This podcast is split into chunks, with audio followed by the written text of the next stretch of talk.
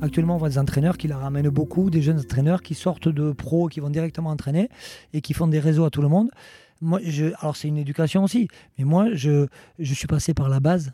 C'est-à-dire que j'ai entraîné les cadets, puis après j'ai entraîné les juniors, après je suis parti à l'étranger, après j'ai entraîné la fédérale, puis j'ai entraîné la Pro D2. Moi, je pense que tout se mérite. Je, je crois à la méritocratie, pas à la médiocratie, mais actuellement, c'est plus la médiocratie que la méritocratie. Vous reconnaissez cette voix c'est celle d'un homme qui s'est fait un prénom dans une ville où son patronyme était déjà bien connu. Je suis Johan Zuckmeyer et vous écoutez La Cravate, le podcast rugby où on prend le temps de discuter avec des personnalités extraordinaires. C'est un peu une bulle intemporelle où on s'autorise à échanger sur leur parcours unique parsemé de réussites et parfois d'énormes coups durs. Basque jusqu'au bout des crampons, mon invité caresse d'abord le rêve de devenir footballeur professionnel. Né en 1969, il a pourtant grandi dans une famille d'illustres rugbymen, véritable symbole de l'aviron bayonnais. C'est à 14 ans qu'il se dirige vers le ballon ovale où son pied exceptionnel le propulse en équipe première de l'aviron dès sa majorité atteinte. Il y reste jusqu'à ses 22 ans et décide de rejoindre le Racing Club de France et sa pléiade d'internationaux. En 93, il s'engage avec Bègle Bordeaux où il passe 5 magnifiques saisons. Il revient ensuite sur les bords de la Nive pour boucler sa vie de joueur, prenant sa retraite à 33 ans. Il entame alors une nouvelle vie d'entraîneur, partant de la base avec les jeunes de l'Aviron avant de passer par la deuxième division italienne puis la Fédérale 1. En 2009, il prend place sur le banc de l'Union Bordeaux-Bègle, d'abord en Pro D2 puis en Top 14.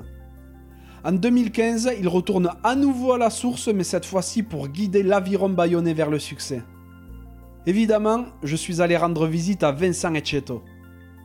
Manager de Soyeux Angoulême depuis 2020, Vincent met en place un rugby à son image fait de mouvements et d'offensives. Espiègle, il est très entier et peut séduire autant qu'agacer.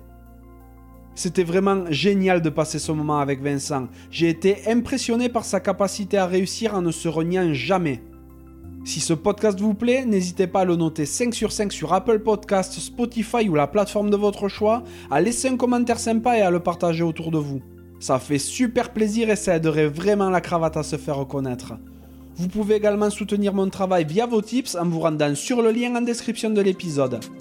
Trêve de bavardage et place à la conversation.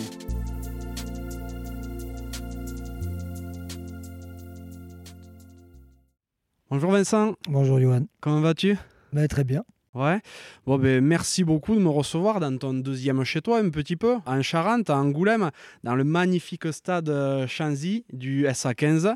Vous êtes bien ici, vous êtes pas mal installé Mais ici, c'est la salle de vie de Chanzy, c'est la la seule pièce climatisée du stade, donc on en profite aujourd'hui parce qu'il fait très chaud. Mais c'est vrai que c'est un club, non, stade, c'est une petite bonbonnière, c'est très sympa. Et puis c'est un club qui, grandit petit à petit, mais qui fait les choses bien et, on s'y sent à l'aise. Pourquoi je dis que c'est euh, ton deuxième chez toi un petit peu? Parce que ben, ta vraie maison, ton nid, ça se trouve dans le Pays Basque, du côté de Bayonne.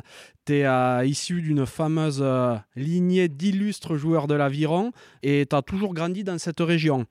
Tu t'es fait connaître en tant que numéro 10 de l'Aviron, dont tu es rapidement devenu capitaine. Tu es parti au Racing Club de France, à Bordeaux-Bègle. Et ensuite, tu as attaqué une carrière d'entraîneur. Donc d'abord à l'UBB, à Bayonne et maintenant à Angoulême. Donc tu as une vie bien remplie, une vraie histoire. Mais avant d'aborder tout ça et tout ce qui fait celui que tu es devenu actuellement, j'aimerais savoir de quoi rêvait le petit Vincent. Ah, petit, j'étais dans les basques de mon papa qui était entraîneur de l'aviron bayonnais. Et, euh, mais je rêvais d'être footballeur professionnel. Donc je, voilà, je jouais au foot beaucoup. Et c'est vrai qu'à l'époque, les enfants, on n'était euh, pas devant la PlayStation ni devant la télé. On était euh, dans la cour de récré ou sur la route et on s'imaginait faire Roland Garros, faire la Coupe du Monde de foot. Donc j'ai passé ma vie avec entre les raquettes de tennis, voilà, les, ballons de foot, les ballons de rugby et, aussi un peu les, vagues de la côte basque. Donc c'était, mais je rêvais d'être footballeur professionnel parce que j'avais comme idole Edson Arantes de Nascimento di Pelé. J'avais lu son, voilà, mon père m'avait offert euh, son livre quand j'avais l'âge de 8 ans et c'est vrai que voilà, c'était mon rêve, mais il n'a pas duré longtemps. Bon, après, euh, tu t'es pas trop mal euh, pas trop mal recyclé quand même dans ce que tu voulais faire. J'ai été numéro 10, c'était le titre de son livre. Alors moi j'ai joué avec le numéro 10 derrière le dos. Exactement. Donc tu as grandi, comme on le dit euh, depuis tout à l'heure, à Bayonne. Ah oui, je suis un, un Bayonnais pur et dur parce que j'ai mes, mes, mes grands-parents étaient vivaient à Bayonne. Voilà, un au Grand Bayonne, sur, voilà, l'autre sur la rive droite, et, et l'autre au Petit Bayonne sur la rive gauche, le Jean Daugé qui était, qui était rive droite, et, et Louis Etcheto, mon autre grand-père, qui était sur la rive gauche. Et les deux tenaient des, tenaient des bars, donc voilà, on était dans le cœur, dans le cœur de la ville. Eh oui, tu as rapidement abordé Jean Daugé, euh, tu es vraiment issu d'une famille de rugby.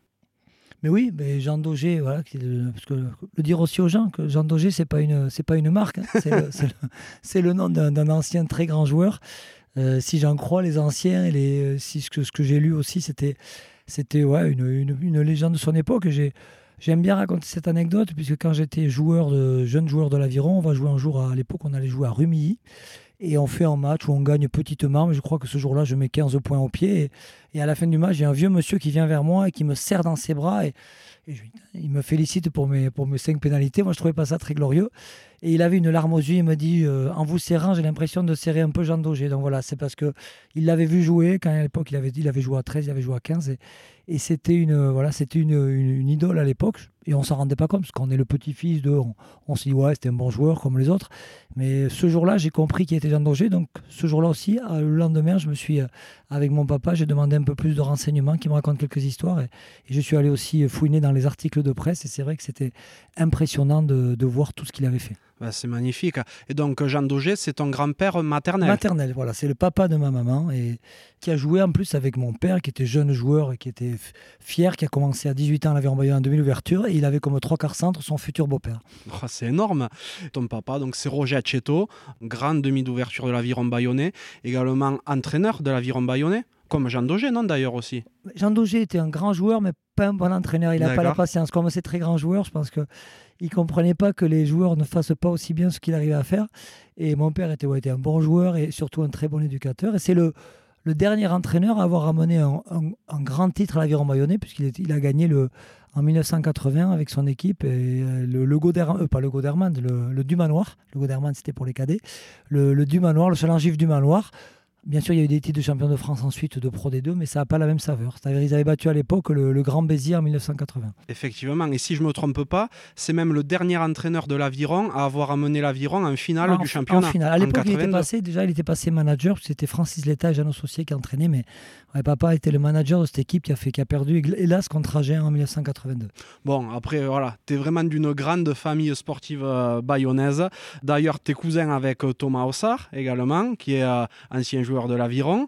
Et de, et de Bordeaux-Bègles, Et de Bordeaux-Bègles, évidemment. Et euh, de François Grenet aussi, qui est euh, un ancien joueur des Girondins de Bordeaux. Voilà, et avec qui on s'est tous retrouvés aux fêtes de Bayonne. On a bien rigolé le mercredi dernier. Ah, ça devait pas être Voilà, triste. et bien sûr, et quand François était euh, à l'époque au Girondin, il a été capitaine des Girondins. Et c'était à l'époque où il jouait avec Zinedine Zidane, avec Dugas, avec toute cette équipe-là. Et donc, nous, on, on jouait avec Bordeaux et le soir, on les retrouvait après. On faisait la, on faisait la fête avec ces grands joueurs, avec un, jeune joueur très timide. Et trois ans après, il y avait son, son visage sur les Champs-Élysées. C'était, c'était Zinedine Zidane. Donc c'était, ouais, ouais, c'est des super souvenirs. Il était bringer un peu à l'époque ou pas? Non, il était très discret, mais je me rappelle qu'on se retrouvait en bois de nuit. Christophe Dugarry était bringer. Il y avait euh, Lilian Lasland. Voilà, il y avait quelques, quelques joueurs de foot qui étaient bringer. Mais euh, je me rappelle qu'on était en boîte de nuit, où on se retrouvait, on chantait, on, déconnait. Et on sentait que Zizou, euh, il n'est pas resté souvent avec nous. Parce qu'il n'aurait pas fait la carrière qu'il a fait s'il était sorti aussi souvent que nous. Mais il était heureux d'être là, mais en temps très discret. Mais on, voilà, on a eu la chance de le côtoyer. Mais voilà, comme une comète, on l'a, on l'a regardé passer. Ah, bien sûr. Tu as des frères et sœurs? J'ai une sœur aînée qui a 5 ans de plus que moi, qui est une prof de fac, une danseuse, et euh, voilà, qui est notre grande sœur, et Pierre, mon frère aîné, mais qui était mon idole, qui lui avait tout pris de Jean Daugé, la classe, les, cannes. Mais par contre, il était un peu morpion, donc il n'a pas été au bout de, au bout de ses intentions rugbystiques, mais c'était lui le plus doué de la famille. Il a attaqué avant toi le rugby? Ouais, il a attaqué avant moi. Il était aussi en équipe première à 19 ans, mais bon, c'était le style de le joueur arrivait en combi de surf quand il pleuvait. Ça plaisait pas forcément aux, entraîneurs rigoureux de l'époque, mais c'était voilà, il était champion de France de relais sur, sur 80 mètres.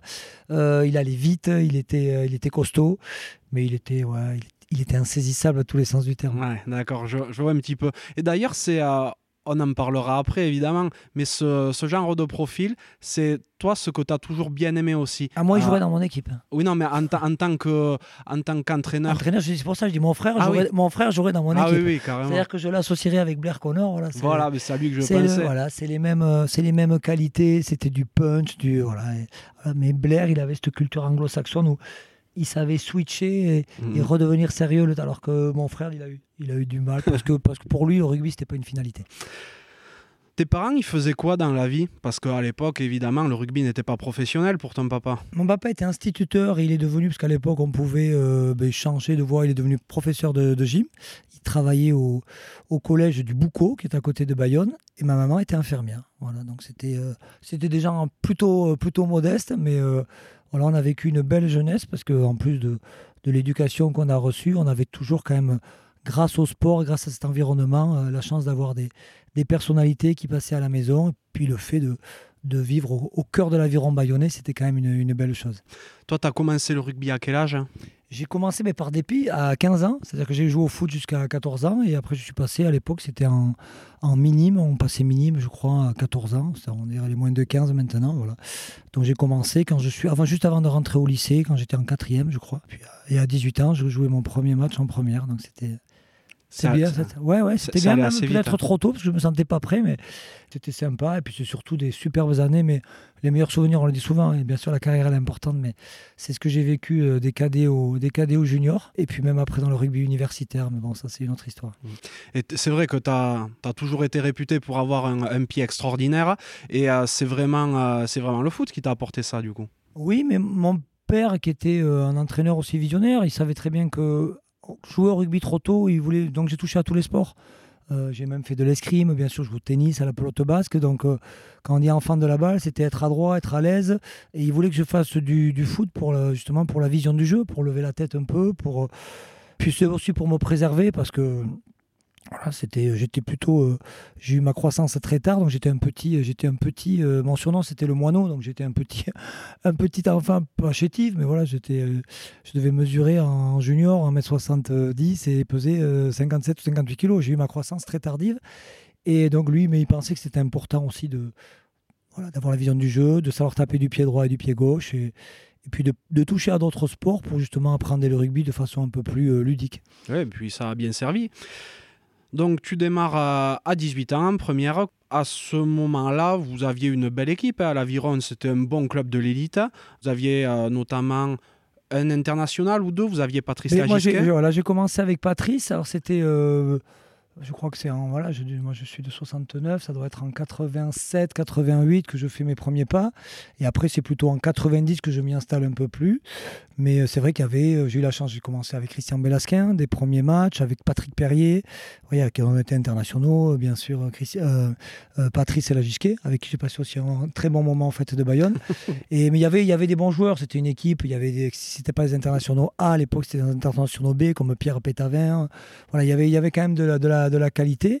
Et c'est vrai qu'on jouait, euh, moi j'ai eu la chance avec cette équipe de battre Clermont-Ferrand, de battre Toulouse déjà, de, battre les grosses équipes qui sont quasiment restées les mêmes euh, de, la, de, voilà, de, la, de la division à l'époque, même s'il y avait beaucoup, beaucoup de clubs et qu'il y avait des phases éliminatoires qui duraient très longtemps. Tu suivais des études en même temps? Oui, moi j'ai fait une, une maîtrise de droit et en même temps, ça c'est, je l'ai partagé entre Bordeaux et Paris, parce que je l'ai partagé entre mes études quand je jouais au Racing aussi. Et j'ai fait en même temps une école de journalisme qui s'appelait l'Institut français de presse, parce qu'à l'époque je, je voulais être journaliste. J'ai même fait des, des piges, je travaillais en même temps que mes études de, de journaliste à, à Paris. J'ai travaillé à l'équipe, j'ai été pigiste à l'équipe et à l'équipe magazine. Donc c'était une expérience très chouette, mais après j'ai pas, voilà, je suis tourné. euh, vers autre chose que le journalisme. Ça m'a pas forcément plu, mais euh, l'expérience était bien. Puis je suis reparti plus tard pour faire consultant pour la télé. Donc voilà, Exactement. on joint les deux bouts. Ouais. Tu es parti à Paris après l'Aviron parce que ben, tu pars effectivement de l'Aviron à 22 ans, donc euh, relativement tôt après tes débuts en première. Pour toi, le, petit gamin ancré euh, à Bayonne, euh, pourquoi tu t'en vas? Mais je m'en vais pour ça, parce que c'est dur d'être le fils d'eux, le petit-fils d'eux, parce que j'étais pas parfait, loin de là, mais les gens voyaient beaucoup mes défauts. Et c'est dur hein, de s'appeler chez toi Bayonne, euh, c'est super, mais ça peut être dur, surtout quand on est à 20 ans et qu'on doit sans cesse prouver. Et en plus, il y a eu, euh, voilà, il n'y avait pas de, à l'époque, c'était pas professionnel, mais il y a Didier Pouillot, qui était prof de gym, qui était le, demi d'ouverture du Racing Club de France, qui avait à l'époque, on prenait, des- il y avait des points pour revenir sur le Pays Basque. Il avait l'occasion de revenir sur le Pays Basque, donc l'opportunité en signant à Bayonne de retrouver un poste de gym sur la région. Et bien on a fait, on a fait l'échange et Christian Lanta, qui m'aimait bien, qui m'avait eu en universitaire, était content de me faire venir au Racing. Donc Didier Pouillot est venu à Bayonne et moi je suis parti au Racing. Voilà, dans une constellation d'étoiles, puisqu'il avait, j'étais le seul pas international à l'époque. Ouais, mais c'est fou parce que effectivement, tu arrives, tu as des, des Ménel, des J'ai joué à l'ouverture avec Ménel et, et Charvet au centre, euh, Lafont à l'ouverture, il y avait Geoffrey Abadi, il y avait, ouais, il y avait de la, de la qualité, Sam Safor à la mêlée, et Desland, euh, euh Blond, Cabane, euh, Tadjian, Serrière, Genet, ils ont tous tous quasiment en équipe de France. Ah oui, et euh, c'est d'autant plus fou et euh, courageux qu'au départ, tu attaques en National B. Ouais, mais je joue, j'attaque, euh, j'attaque en, ouais, en première. Après, je joue en National B puisque je donnais pas sûrement satisfaction et que c'était, compliqué. Hein. Christian Lanta était en train de se faire virer, Papa Rambord reprend le, Papa reprend le club. Mais j'ai fait, euh, j'ai dû faire une douzaine de matchs au Racing, vraiment euh, titulaire. Mhm. Et après, euh, et après j'ai joué en B, mais j'ai eu la chance de jouer avec Denis Charvet, puisqu'il était à l'époque licence rouge. Parce que quand on mutait d'un club à l'autre et qu'on était international, on n'avait pas le droit de jouer en première. On avait une année de purgatoire. Donc j'ai eu la, chance de jouer avec un joueur de cette, de grande classe. Et, l'année après, on a, on, a, on a rejoué ensemble en équipe première. On avait fait d'ailleurs un, superbe début de saison ensemble. Donc, non, c'est que des bons souvenirs, mais avec le recul, j'étais, j'étais jeune et, c'était dur de se faire sa place parce que parce qu'il y avait, de, il y avait beaucoup de qualité au Racing. Oui, et puis enfin, tu pars de indéboulonnable en gros à, à Bayonne Non, j'étais pas indéboulonnable à Bayonne, c'était dur parce qu'il y avait des, il y avait des anciens comme Serge Casaban, il y avait euh, bon, Titou La Maison qui est arrivé plus tard, qui jouait plutôt à l'arrière, il y avait quand même il y avait de la qualité et à ce poste-là et, et comme nul n'est prophète en son pays, c'était dur pour moi. Alors c'est vrai que j'enchaînais les matchs, mais malgré le fait que j'enchaînais les matchs et que j'avais plutôt des prestations plutôt de qualité, il fallait tout le temps prouver. Et puis on, on trouvait, alors mon défaut, c'est que j'étais pas un gros défenseur, donc même si j'avais beau marquer 20 points par match, euh, faire bien jouer ma ligne, mais euh, si, je ne mettais pas euh, voilà, 3 ou 4 plaquages par match efficaces, mais, mais je comprends, c'était le contexte, il faut remettre chaque, chaque, chaque chose dans son contexte. J'ai aucune aigreur, aucune amertume à ce niveau-là. J'aurais pu être meilleur, j'aurais pu avoir une plus belle carrière, et j'aurais pu avoir une carrière plus pourrie aussi. Donc, ah, euh, largement, oui. Je m'en, sors, je m'en sors bien. ouais, tu passes euh, donc deux, euh, deux saisons entières à, au Racing Club de France. Et en 93, tu files à, à Bordeaux. Voilà. Donc Christian Landa qui s'était fait limoger du Racing va à Bordeaux et me à l'époque où les frères Moga prennent le relais de leur père, de, André, euh, André. Ils font un peu le ménage avec les anciens, avec les Rapetou. Ils font le ménage, ils, ils virent, ils virent ou ils laissent partir les Laporte, euh, Gembert, euh, Moscato, Simon. Ils refont une équipe à vocation un peu universitaire, avec Christian Lanta, qui était euh, à l'époque prof de fac, notamment à Nanterre. Et il recrute notamment Guy Seberi, qui était à Tyros, qui était en études de pharmacie. Et c'est rigolo, parce que cette génération-là, on vient compléter des joueurs comme euh, comme Bertosa, Mougeot, Courciol, Alibert, qui étaient des, légendes pour nous, des, avec qui on est resté très très proches, et des, gens qui étaient, euh, voilà, qui étaient eux déjà dans le cursus professionnel, dans la, dans la vraie vie. Et nous, on était les petits morpions qui arrivaient avec un peu de fraîcheur. Et pour mettre un vent nouveau à Bègle. Alors c'est vrai que si on n'a rien gagné pendant six ans, je crois que j'ai passé mes plus belles années rubistiques et humaines dans cette ville et dans ce club. Tu as très rapidement parlé de Guy Akoseberi, donc tu faisais euh, très souvent la paire à la charnière avec lui, donc euh, lui en 9, toi en 10.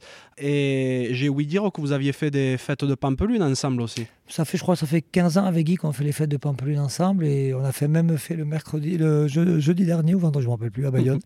Ah, voilà, Guy, c'est en plus d'être un, le, numéro 9 avec, lequel j'ai le plus joué, c'est un ami, c'est un mec extraordinaire. Euh, c'est rigolo parce qu'en ce moment, on se balade avec Guy sur les fêtes, puis les gens me reconnaissent parce que c'est l'actualité, ils me voient à la télé. Mais je leur dis, mais non, c'est lui, euh, laissez du bout du monde. Et puis au bout d'un moment, ceux qui connaissent un peu le rugby disent, ah ouais, voilà, parce que c'est lui, la légende, ce qu'il a fait, ce qu'il a fait avec l'équipe de France, Pierre Berbizier notamment, ce qu'ils ont fait battre deux fois les All Blacks les Irlandais l'ont fait, mais ils ont attendu 30 mm. euh, ans pour le faire. Ça, tout à fait. Et euh, voilà, donc c'est, ça reste un ami. Je suis admiratif de lui, mais on a, on a beaucoup joué ensemble. On a même fait des sélections de France A ensemble. Et, je regrette juste de ne pas avoir fait la, la tournée, cette fameuse en Nouvelle-Zélande, où j'étais au, voilà, j'étais à deux doigts d'y aller, mais euh, voilà, ça c'est ça c'est pas fait. C'est peut-être le seul regret que j'ai à ce niveau-là. Donc après être arrivé à, Bordeaux, il y a donc la saison 94-95 où vous faites un beau parcours en championnat. Vous êtes sans doute une des meilleures équipes du, euh, championnat. Et vous perdez en quart de finale contre Bourgoin cette année-là. Et on fait le pire quart de finale qu'on aurait pu faire. on a fait briller Stéphane Glass ce jour-là. Ouais, j'ai Là aussi, je me suis laissé dire que tu étais fatigué le jour du match. Non, mais c'est une anecdote. Je me suis fait engueuler par mon copain, mon copain Seb Loupsens, mais c'est vrai qu'on était des morpions et que euh, avec Seb, on sortait, on sortait pas mal et que le soir, on réalisait pas parce que pour nous, c'était vraiment, on était, euh, voilà, on était étudiants, c'était un plaisir le rugby et, on n'avait pas encore cette culture. Euh, alors les Béglés avant, j'imagine qu'au Stade Toulousain, ils ont ça, ils sont quasiment vaccinés avec.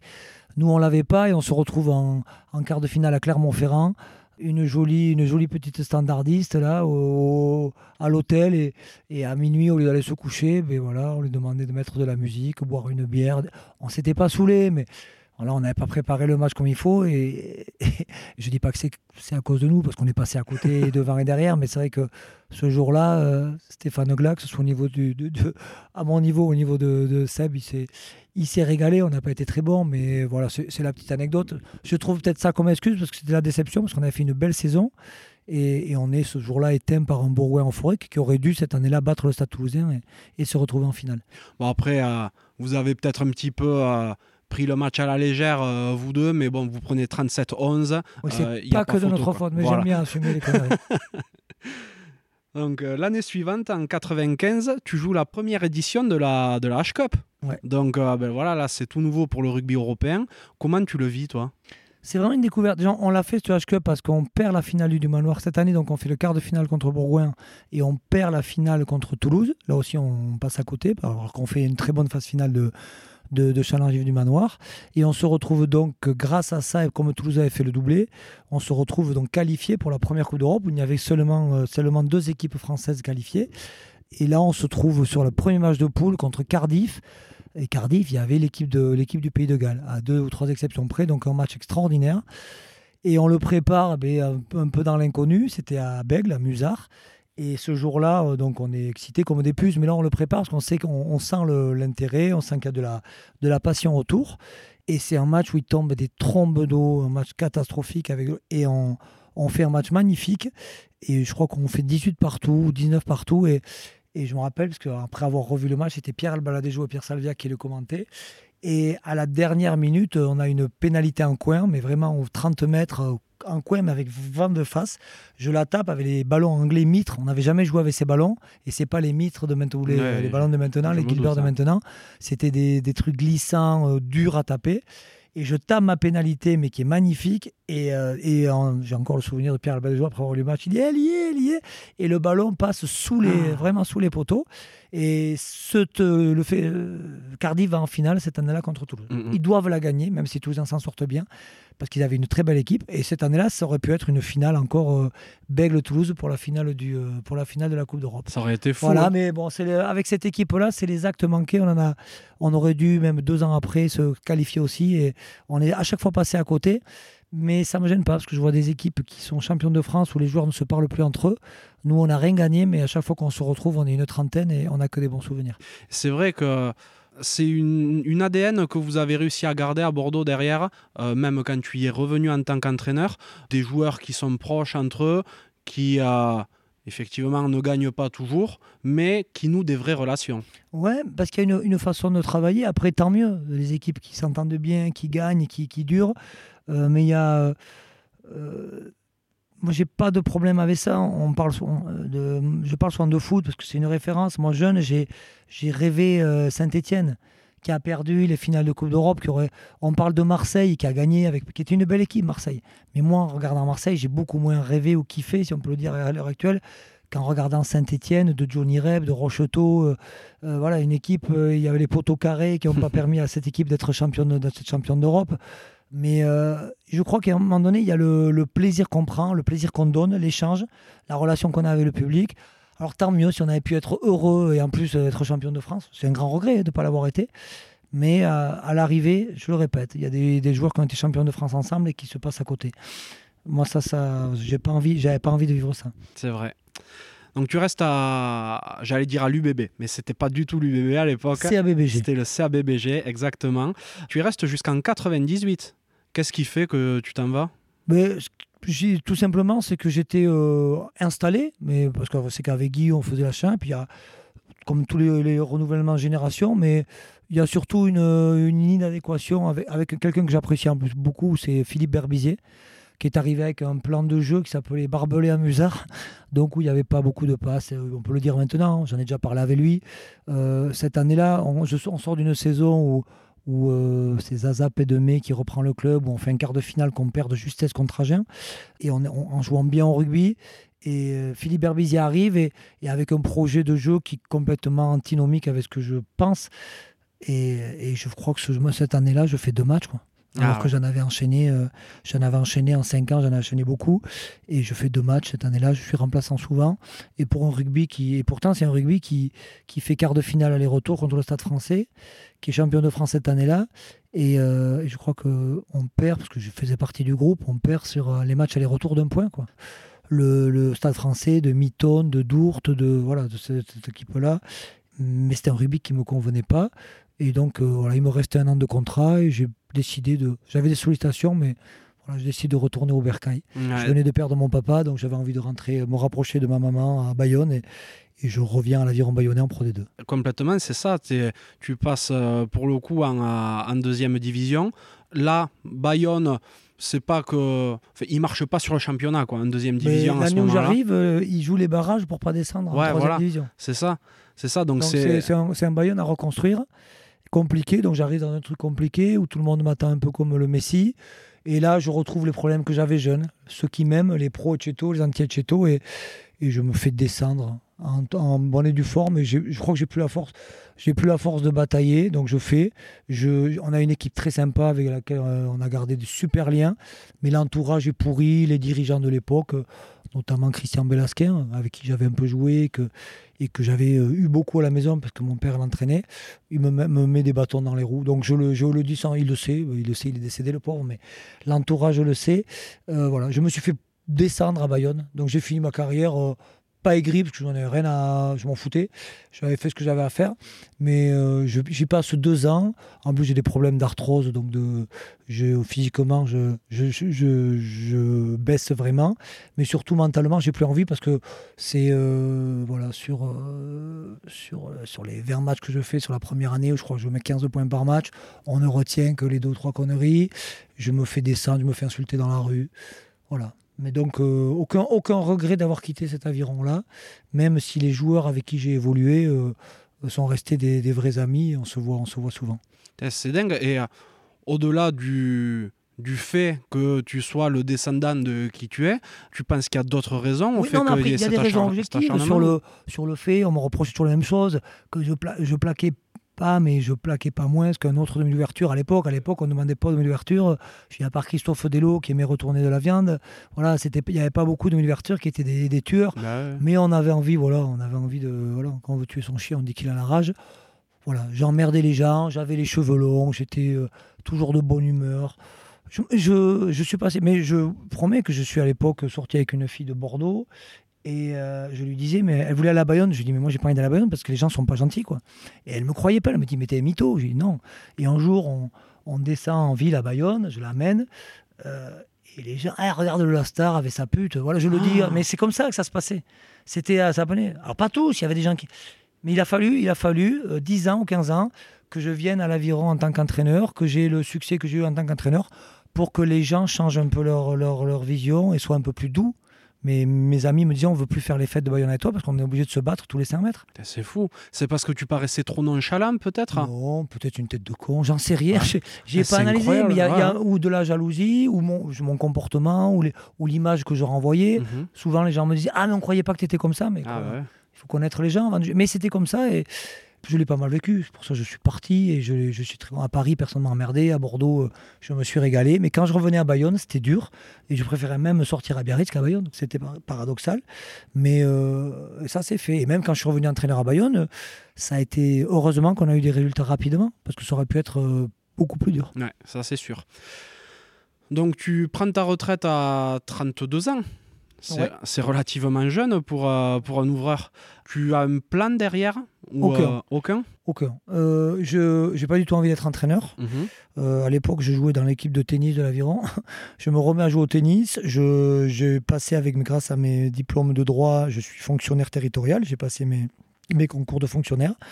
Et je rentre à la communauté agglomération. Je fais de la communication. Je joue au tennis, j'ai ma première euh, fille, Lola, donc je m'occupe de, de, ma famille. Euh, J'entraîne euh, au bout d'un an, j'ai un peu de. Voilà, ça me manque.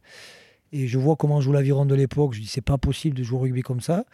Mais au lieu de venir aigri et con dans les tribunes, comme il y en a certains, je dis, ben, au moins, on va faire tes preuves. Donc, j'en prends les cadets de l'aviron. Ça se passe bien. Après, je prends les juniors de l'aviron.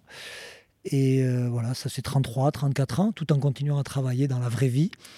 Et jusqu'au jour où je suis au port de l'équipe première et où Francis Alagotti, on en a rediscuté depuis, me dit non, mais t'es pas prêt, parce que même les joueurs qui sont à l'époque, il y a Richard Dourde qui est joueur, il me dit mais putain, il faut que tu prennes la première. Et l'environnement, euh, voilà, les partenaires, le directoire pensent que Vincent Tuto n'a rien à faire à l'aviron bayonnais. Mais donc, je décide de m'exiler, je pars en Italie pendant deux ans. Ouais, tout à fait. Donc, euh, pour euh, rappeler aux, aux, auditeurs, Francis Salagoiti était le président de l'Aviron à l'époque. À l'époque, exactement. Euh, tu parles de quand tu entraînais les, les jeunes. J'ai d'ailleurs un, un, auditeur, Romain Pébart, que tu as eu à, à l'époque, qui demande si au prochain repas que vous ferez, tu t'échapperas comme au dernier. Non, je ne me suis pas échappé, je ne pouvais pas venir. Par contre, j'ai vu ce qu'ils en avaient fait et j'aurais tenu mieux qu'eux. J'ai vu, vu, les films et les photos, ils étaient fatigués très tôt, mais ils sont jeunes encore. Ah oui. Et ça restera toujours des cadets pour moi. Mais j'y serai avec plaisir, Romain. En tout cas, es, à cette génération-là, tu es leur idole. Hein. Il m'a bien dit de te, de te le eh dire. C'est rigolo parce que je l'ai croisé mais vendredi soir, fête de Bayonne, je cherchais de quoi manger. Je suis rentré dans une peña et ils étaient tous là quasiment. Donc c'est voilà, les hasards font que même si Bayonne est petit, et on s'est retrouvé avec avec grand plaisir. Ouais. Ah c'est génial. Je reviens un poil en arrière là. Donc toi tu as été tu as eu ta carrière professionnelle, enfin ta, ta, carrière rugbystique en plein passage au professionnalisme. Comment ça s'est passé pour toi? Tu as démarré amateur, puis tu as signé un contrat pro, tu as toujours été plus réactif? Moi, j'ai été étudiant, donc je ne travaillais pas, mais la chance que j'ai eue, euh, avec, je le disais, avec des parents qui avaient des, des revenus modestes, avec, euh, parce que mon père, il a passé 15 ans entraîneur, et à l'arrivée, il a eu un magnétoscope russe, je crois, comme cadeau de... voilà, c'est un magnétoscope qui était en panne au bout de deux mois. Euh, voilà, il n'y avait, il y avait rien, donc il était passionné, il passait du temps dehors, il allait entraîner, il a des, des mouguères, le boucot, il partait. Maman faisait des nuits, hein, elle travaillait de nuit. Euh, voilà, et c'était... Et donc à 18 ans, moi, j'ai touché un peu d'argent de poche de l'aviron. Et euh, donc, je me suis payé ma première voiture. Euh, voilà. Euh, à l'époque, j'avais 4000 francs au Racing. J'ai aucun tabou avec l'argent. Donc, je prenais 4000 francs net à l'époque au Racing. Et, et, puis, ça a fait qu'augmenter. Donc, j'avais mon argent. On n'était pas pro. Mm -hmm. euh, je cotisais pas. Donc, ma retraite, je vais devoir me la taper encore un petit moment. Et après, le, le rugby est passé pro. C'est quand on est arrivé à Belge. Je crois que c'est 94. Voilà, c'est les premiers contrats pro. Et non, ça a changé. Que j'ai aidé mes parents financièrement. Que que j'ai bon, j'ai toujours été indépendant. Grâce au rugby, quoi qu'il arrive, j'ai fait mes études. Euh, voilà, j'ai jamais rien demandé à mes parents. Je me suis logé, je me suis nourri, je me suis blanchi. Même si je revenais à la maison avec plaisir pour ça. Et euh, voilà, c'est la, la chance. Et le rugby pro, je le dis souvent, on en parlait encore avec Guy cette semaine. Euh, à l'époque, j'aurais dû investir à Bordeaux ou sur la côte basque, que je l'ai pas fait parce que j'étais pas homme d'affaires du tout. Et que l'argent que je gagnais, on le dépensait à Pampelune et à Bayonne. Mais je préférais le partager avec mes amis que que l'investir dans un T2. Oui, ça c'est sûr. Bon, après, quand on voit ce qu'est devenu le Pays Basque et Bordeaux au niveau immobilier. J'aurais mieux fait d'acheter et de, et, de, et de cadenasser. Ouais. Il valait mieux acheter de l'immobilier que, que boire ce que tu avais gagné. Mais bon, après, ça fait pas les mêmes souvenirs non plus. Exactement. Tu l'as très très rapidement dit, après euh, ton expérience en tant qu'entraîneur à, à l'Aviron avec les jeunes, euh, tu es parti en Italie, à deuxième, en deuxième division à Brescia. Alors là, euh, il faut que tu m'expliques. Mais c'est tout simple. J'ai euh, donc j'ai monté les échelons. Euh, ça, ça, aussi, j'en parle, mais actuellement, on voit des entraîneurs qui la ramènent beaucoup, des jeunes entraîneurs qui sortent de pros, qui vont directement entraîner et qui font des réseaux à tout le monde.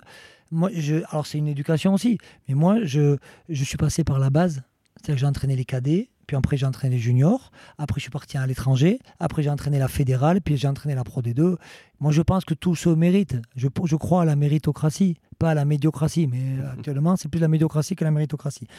Parenthèse fermée, donc à l'aviron, euh, Francis Alagotti honnêtement me dit je te sens pas prêt, l'entourage ne veut pas de moi, ça c'est aussi honnête. Et je dis à l'époque, c'était Alain Roy, qui est ancien président de l'Aviron, ancien capitaine de l'Aviron, qui était agent, et qui était un ami de mon papa, et qui était, je sais qu'il était agent, et je lui dis Alain, trouve-moi un club à l'étranger, je veux, je veux me barrer, je veux que personne me connaisse, je veux pas de ré... parce que même en France, la réputation de ceci, de cela, je dis je veux un club, je veux faire mes preuves, j'ai un projet de jeu en tête, et je veux aller le mettre en place euh, à l'étranger. Voilà, je dis bon, je dis, ça peut se passer, il n'y a pas beaucoup de pays, c'est pas comme au foot, il n'y a pas quand même 30 000 pays. Il me dit, j'ai peut-être un truc en Italie. J'écoute, voilà, ils veulent te recevoir. Donc je monte en Italie, je prends l'avion. Euh, je suis reçu par un consortium de neuf présidents. Là, avec très, je suis accueilli en Porsche à l'aéroport, un truc. et à l'italienne, nord de l'Italie, euh, très bourgeois, très. euh, et là, je fais mon, j'explique en anglais mon projet, d'où je viens, voilà mon passif, ou mon passé. Et là, coup de foudre avec le directeur du club. Il me dit, mais ça me plaît, on a besoin de toi. Ils avaient un, ga- un ga- un- un Gallois qui s'appelait Lino Wells, qu'ils entraînaient depuis 5 ans, qui ne disait pas un mot, de, qui, faisait, qui, qui entraîne encore, qui entraînait la Roumanie, je crois, pour la dernière Coupe du Monde. Ils disent, voilà, on veut un jeune, on veut un nouveau discours. Les anglo-saxons, on a beaucoup goûté, on veut un discours un peu latin. Donc je fais ça. Le premier entraînement, j'arrive donc une semaine après. Et, là, tout tant mieux, je venais de me séparer. Donc euh, j'arrive, euh, j'avais encore ma fille qui était, euh, qui était sur Bayonne, mais je me sens libre, je vais faire mon truc. J'apprends l'italien sur Assimil, je leur fais leur premier entraînement en italien. Donc là, non seulement coup de foudre avec les dirigeants, mais coup de foudre avec les joueurs. Et on a passé deux ans, mais exceptionnels. Donc on est passé de la série A2 et A2 à la série A1 à la série A1.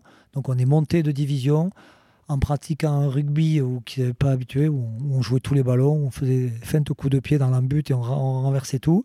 Et je me rappelle, et d'ailleurs j'en ai reparlé avec lui, avec Rangeval, qui était entraîneur de Rome, qui avait été la grosse équipe. Ils viennent jouer à Brescia, là où j'entraînais. Je crois qu'on leur met 50 points et 4 essais, de, 4 essais sur, euh, les, voilà, sur, les, euh, sur les coups d'envoi. 4 coups d'envoi, 4 essais de 100 mètres.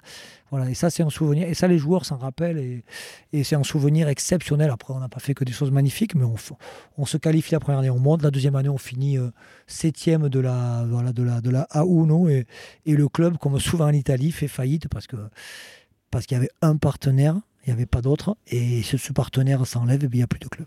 Ça, c'est en 2000 de 2006 à 2008, grosso Exactement. modo. C'est quoi le niveau de jeu à l'époque en C'est Italie? une bonne fédérale 1. Et une fédérale, une pro des deux de- d'il y a 10 ans. euh, Mhm. Voilà, avec des joueurs très costauds, très travailleurs, euh, la palestre, la musculation, il la faisait à bloc. Pas... y a- à l'époque, Pierre Bervisi entraînait l'Italie, euh, Marc Delpoux était entraîneur de Calvisano, mais lui, il avait 14 internationaux à sa disposition, c'était pas pareil. Mais c'était, c'était le rugby italien euh, avait beaucoup de clubs. Là, ils sont, sont réduits à deux franchises, mais à l'époque, il y avait beaucoup de clubs. Et, et euh, non, c'était un rugby, on va dire, c'était une bonne fédérale une, mais avec des moyens sympas, avec une, c'était bon enfant, avec les, non, non, c'était une super expérience. Et puis moi, je me suis euh, forgé mon, voilà, mon, mes premiers pas de, de manager et tout, c'était intéressant. Ah oui, ça c'est super important. T'as pas envie de- d'essayer de, rebondir peut-être au, au niveau pro en France? Hein Mais à ce moment-là, j'ai ma mon arthrose de hanche bilatérale qui, qui flambe. Donc je décide d'arrêter. Je, fais, je crois que je fais la deuxième année Italie en claquette. Je ne pouvais plus mettre une chaussure. Donc je décide d'abord de rentrer, de penser à ma santé. Donc je me fais opérer à Toulouse. Donc je passe un mois au CERS. Et pendant que je suis au CERS, le président du Bouco Stade, sollicité par un ami à moi qui entraînait, vient me demander si je veux pas les aider à en monte en fédéral 1 de d'aller travailler au Bouco avec mon ami Alex Mott qui était euh, entraîneur déjà des avants là-bas. Donc voilà, sur, sur une jambe et demie ou sur une demi-jambe, je vais euh, passer aussi. Mais là aussi, c'est des aventures humaines. Mais je, je, c'est pas de la mythomanie. Euh, en Italie, euh, j'y suis reparti 4 ans après. Il y avait, euh, j'avais 20 joueurs qui m'attendaient à l'aéroport. Et là, au Bouco, en une, en une année, ben voilà, j'ai passé, la, j'ai passé 4 heures de mes fêtes de Bayonne dans la Peña des Boucalais. Et on a mangé encore ensemble il y a, il y a trois semaines avec un noyau dur de joueurs. Voilà, parce qu'il y a, j'ai eu de la chance de tomber sur des, joueurs exceptionnels.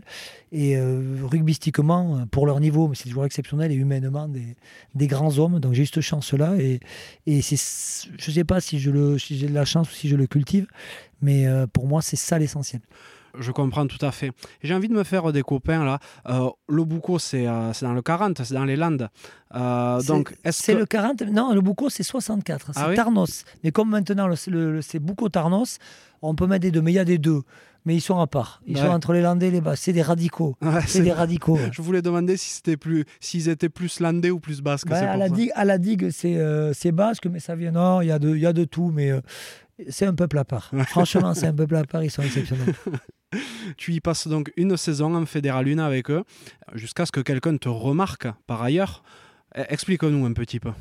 Non, alors, euh, il faut pas enlever à César. Donc, Laurent Marty, m'a- c'est pas Laurent Marty qui m'a remarqué, c'est. Guy Akoseberi, D'accord. mon ami, qui dit à Laurent Marty qui recherchait un profil de mon, de mon type, c'est-à-dire un, un jeune entraîneur porté sur l'attaque. Et Laurent Marty lui dit Pourquoi euh, tu ne contactes pas Vincent Aceto donc il y a ça. Donc Laurent après, on s'est rencontrés. euh, c'était, euh, je me rappelle, c'était à, Bègle, euh, au Chiopo, au restaurant, au fameux restaurant de Jean-Pierre Coutenuy, le Chiopo. On se rencontre avec Laurent. Et voilà, sans parler, c'est un coup de, coup de foudre. Voilà, il y, y, a un truc qui passe et, et il me nomme pas manager, mais entraîneur en chef avec Fred Garcia de, du CAB, quoi, de l'Union Bordeaux, de l'Union Bordeaux qui était, qui était déjà l'UBB ou je sais pas. Quand j'arrive, oui, c'était l'UBB. Ouais, je crois que c'était voilà, première saison. Voilà, et on a fait trois. Donc Laurent me fait venir et on fait euh, trois mois avec ou deux mois et demi avec Fred Garcia.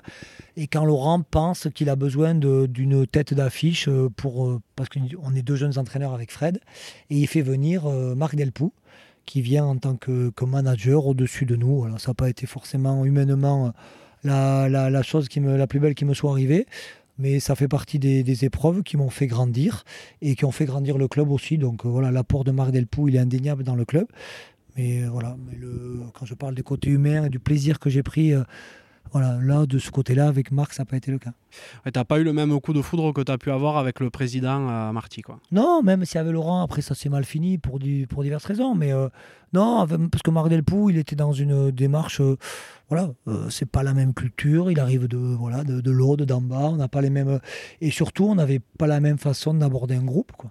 C'était un mec très gentil, je le vois, Marc, je suis qu'on boirait une bière sans problème. Sur le rugby aussi, on s'entendait bien. Euh, on, travaillait, lui, c'était plutôt un, on va dire, un besogneux travailleur. Moi, je plutôt voilà, je travaillais surtout à l'instinct et euh, voilà, avec du, la même façon de travailler. Donc, ça l'agaçait à la fois, mais en même temps, il se disait, bon, euh, il n'est pas mauvais, le petit, même si ça. Et puis, à un moment donné, je sais aussi que je peux faire de l'ombre. Donc, donc, ça a été en gros lui ou moi. Il a essayé de me virer la première année. Euh, Laurent Martin n'a pas cédé. Et puis la deuxième année, c'est lui qui est parti. C'est lui qui est parti à Perpignan. Et, Laurent, qui ne me sentait pas prêt pour être manager, a fait venir Rafi Bagnès. Voilà, voilà un peu le.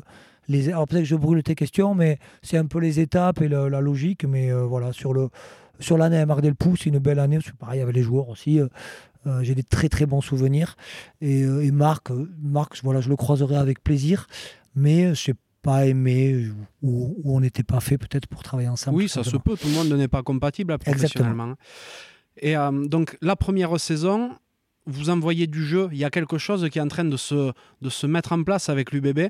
C'est peut-être la continuité de ce que tu avais commencé à, entrevoir avec euh, Brescia il y a quelques années auparavant. C'est peut-être aussi la continuité de ton jeu en tant que joueur aussi. Donc vous êtes en train de, de, mettre en place, de donner une vraie identité au jeu, euh, au jeu Bordeaux-Béglé. Et vous terminez, je crois, 9e de cette, de cette première saison-là. Et d'ailleurs, cette saison aussi, toi, tu amènes euh, un joueur dans tes bagages que tu as remarqué l'année précédente quand tu entraînais le Bouco. Mais là, il faut rendre à Laurent Marty aussi. C'est Laurent Marty, on se retrouve d'ailleurs en jouant, on joue les playdowns avec le Bouco cette année-là. Parce qu'il y avait une belle poule avec Valence qui était montée, Valence d'Agen, il y avait Nice aussi. Et on joue un playdown à Montléon. Et Camille joue et Laurent Marty me dit ben, on va en profiter, on va voir Camille ensemble. Et on... Camille Laurent, Lopez, Laurent avait, ses, avait ses touches à Montléon et moi Camille je l'avais bien sûr croisé parce qu'on avait fait le, on en avait entendu parler toute la saison en fédérale et on avait fait le, le match aller euh, à Oubuko contre Montléon. Donc voilà, on se, on se retrouve là et c'est vrai qu'on fait venir, on fait venir Camille avec le succès qu'on connaît au moment où, euh, où, vous signez à Camille Lopez à, l'UBB, il a 19-20 ans, un truc comme ça.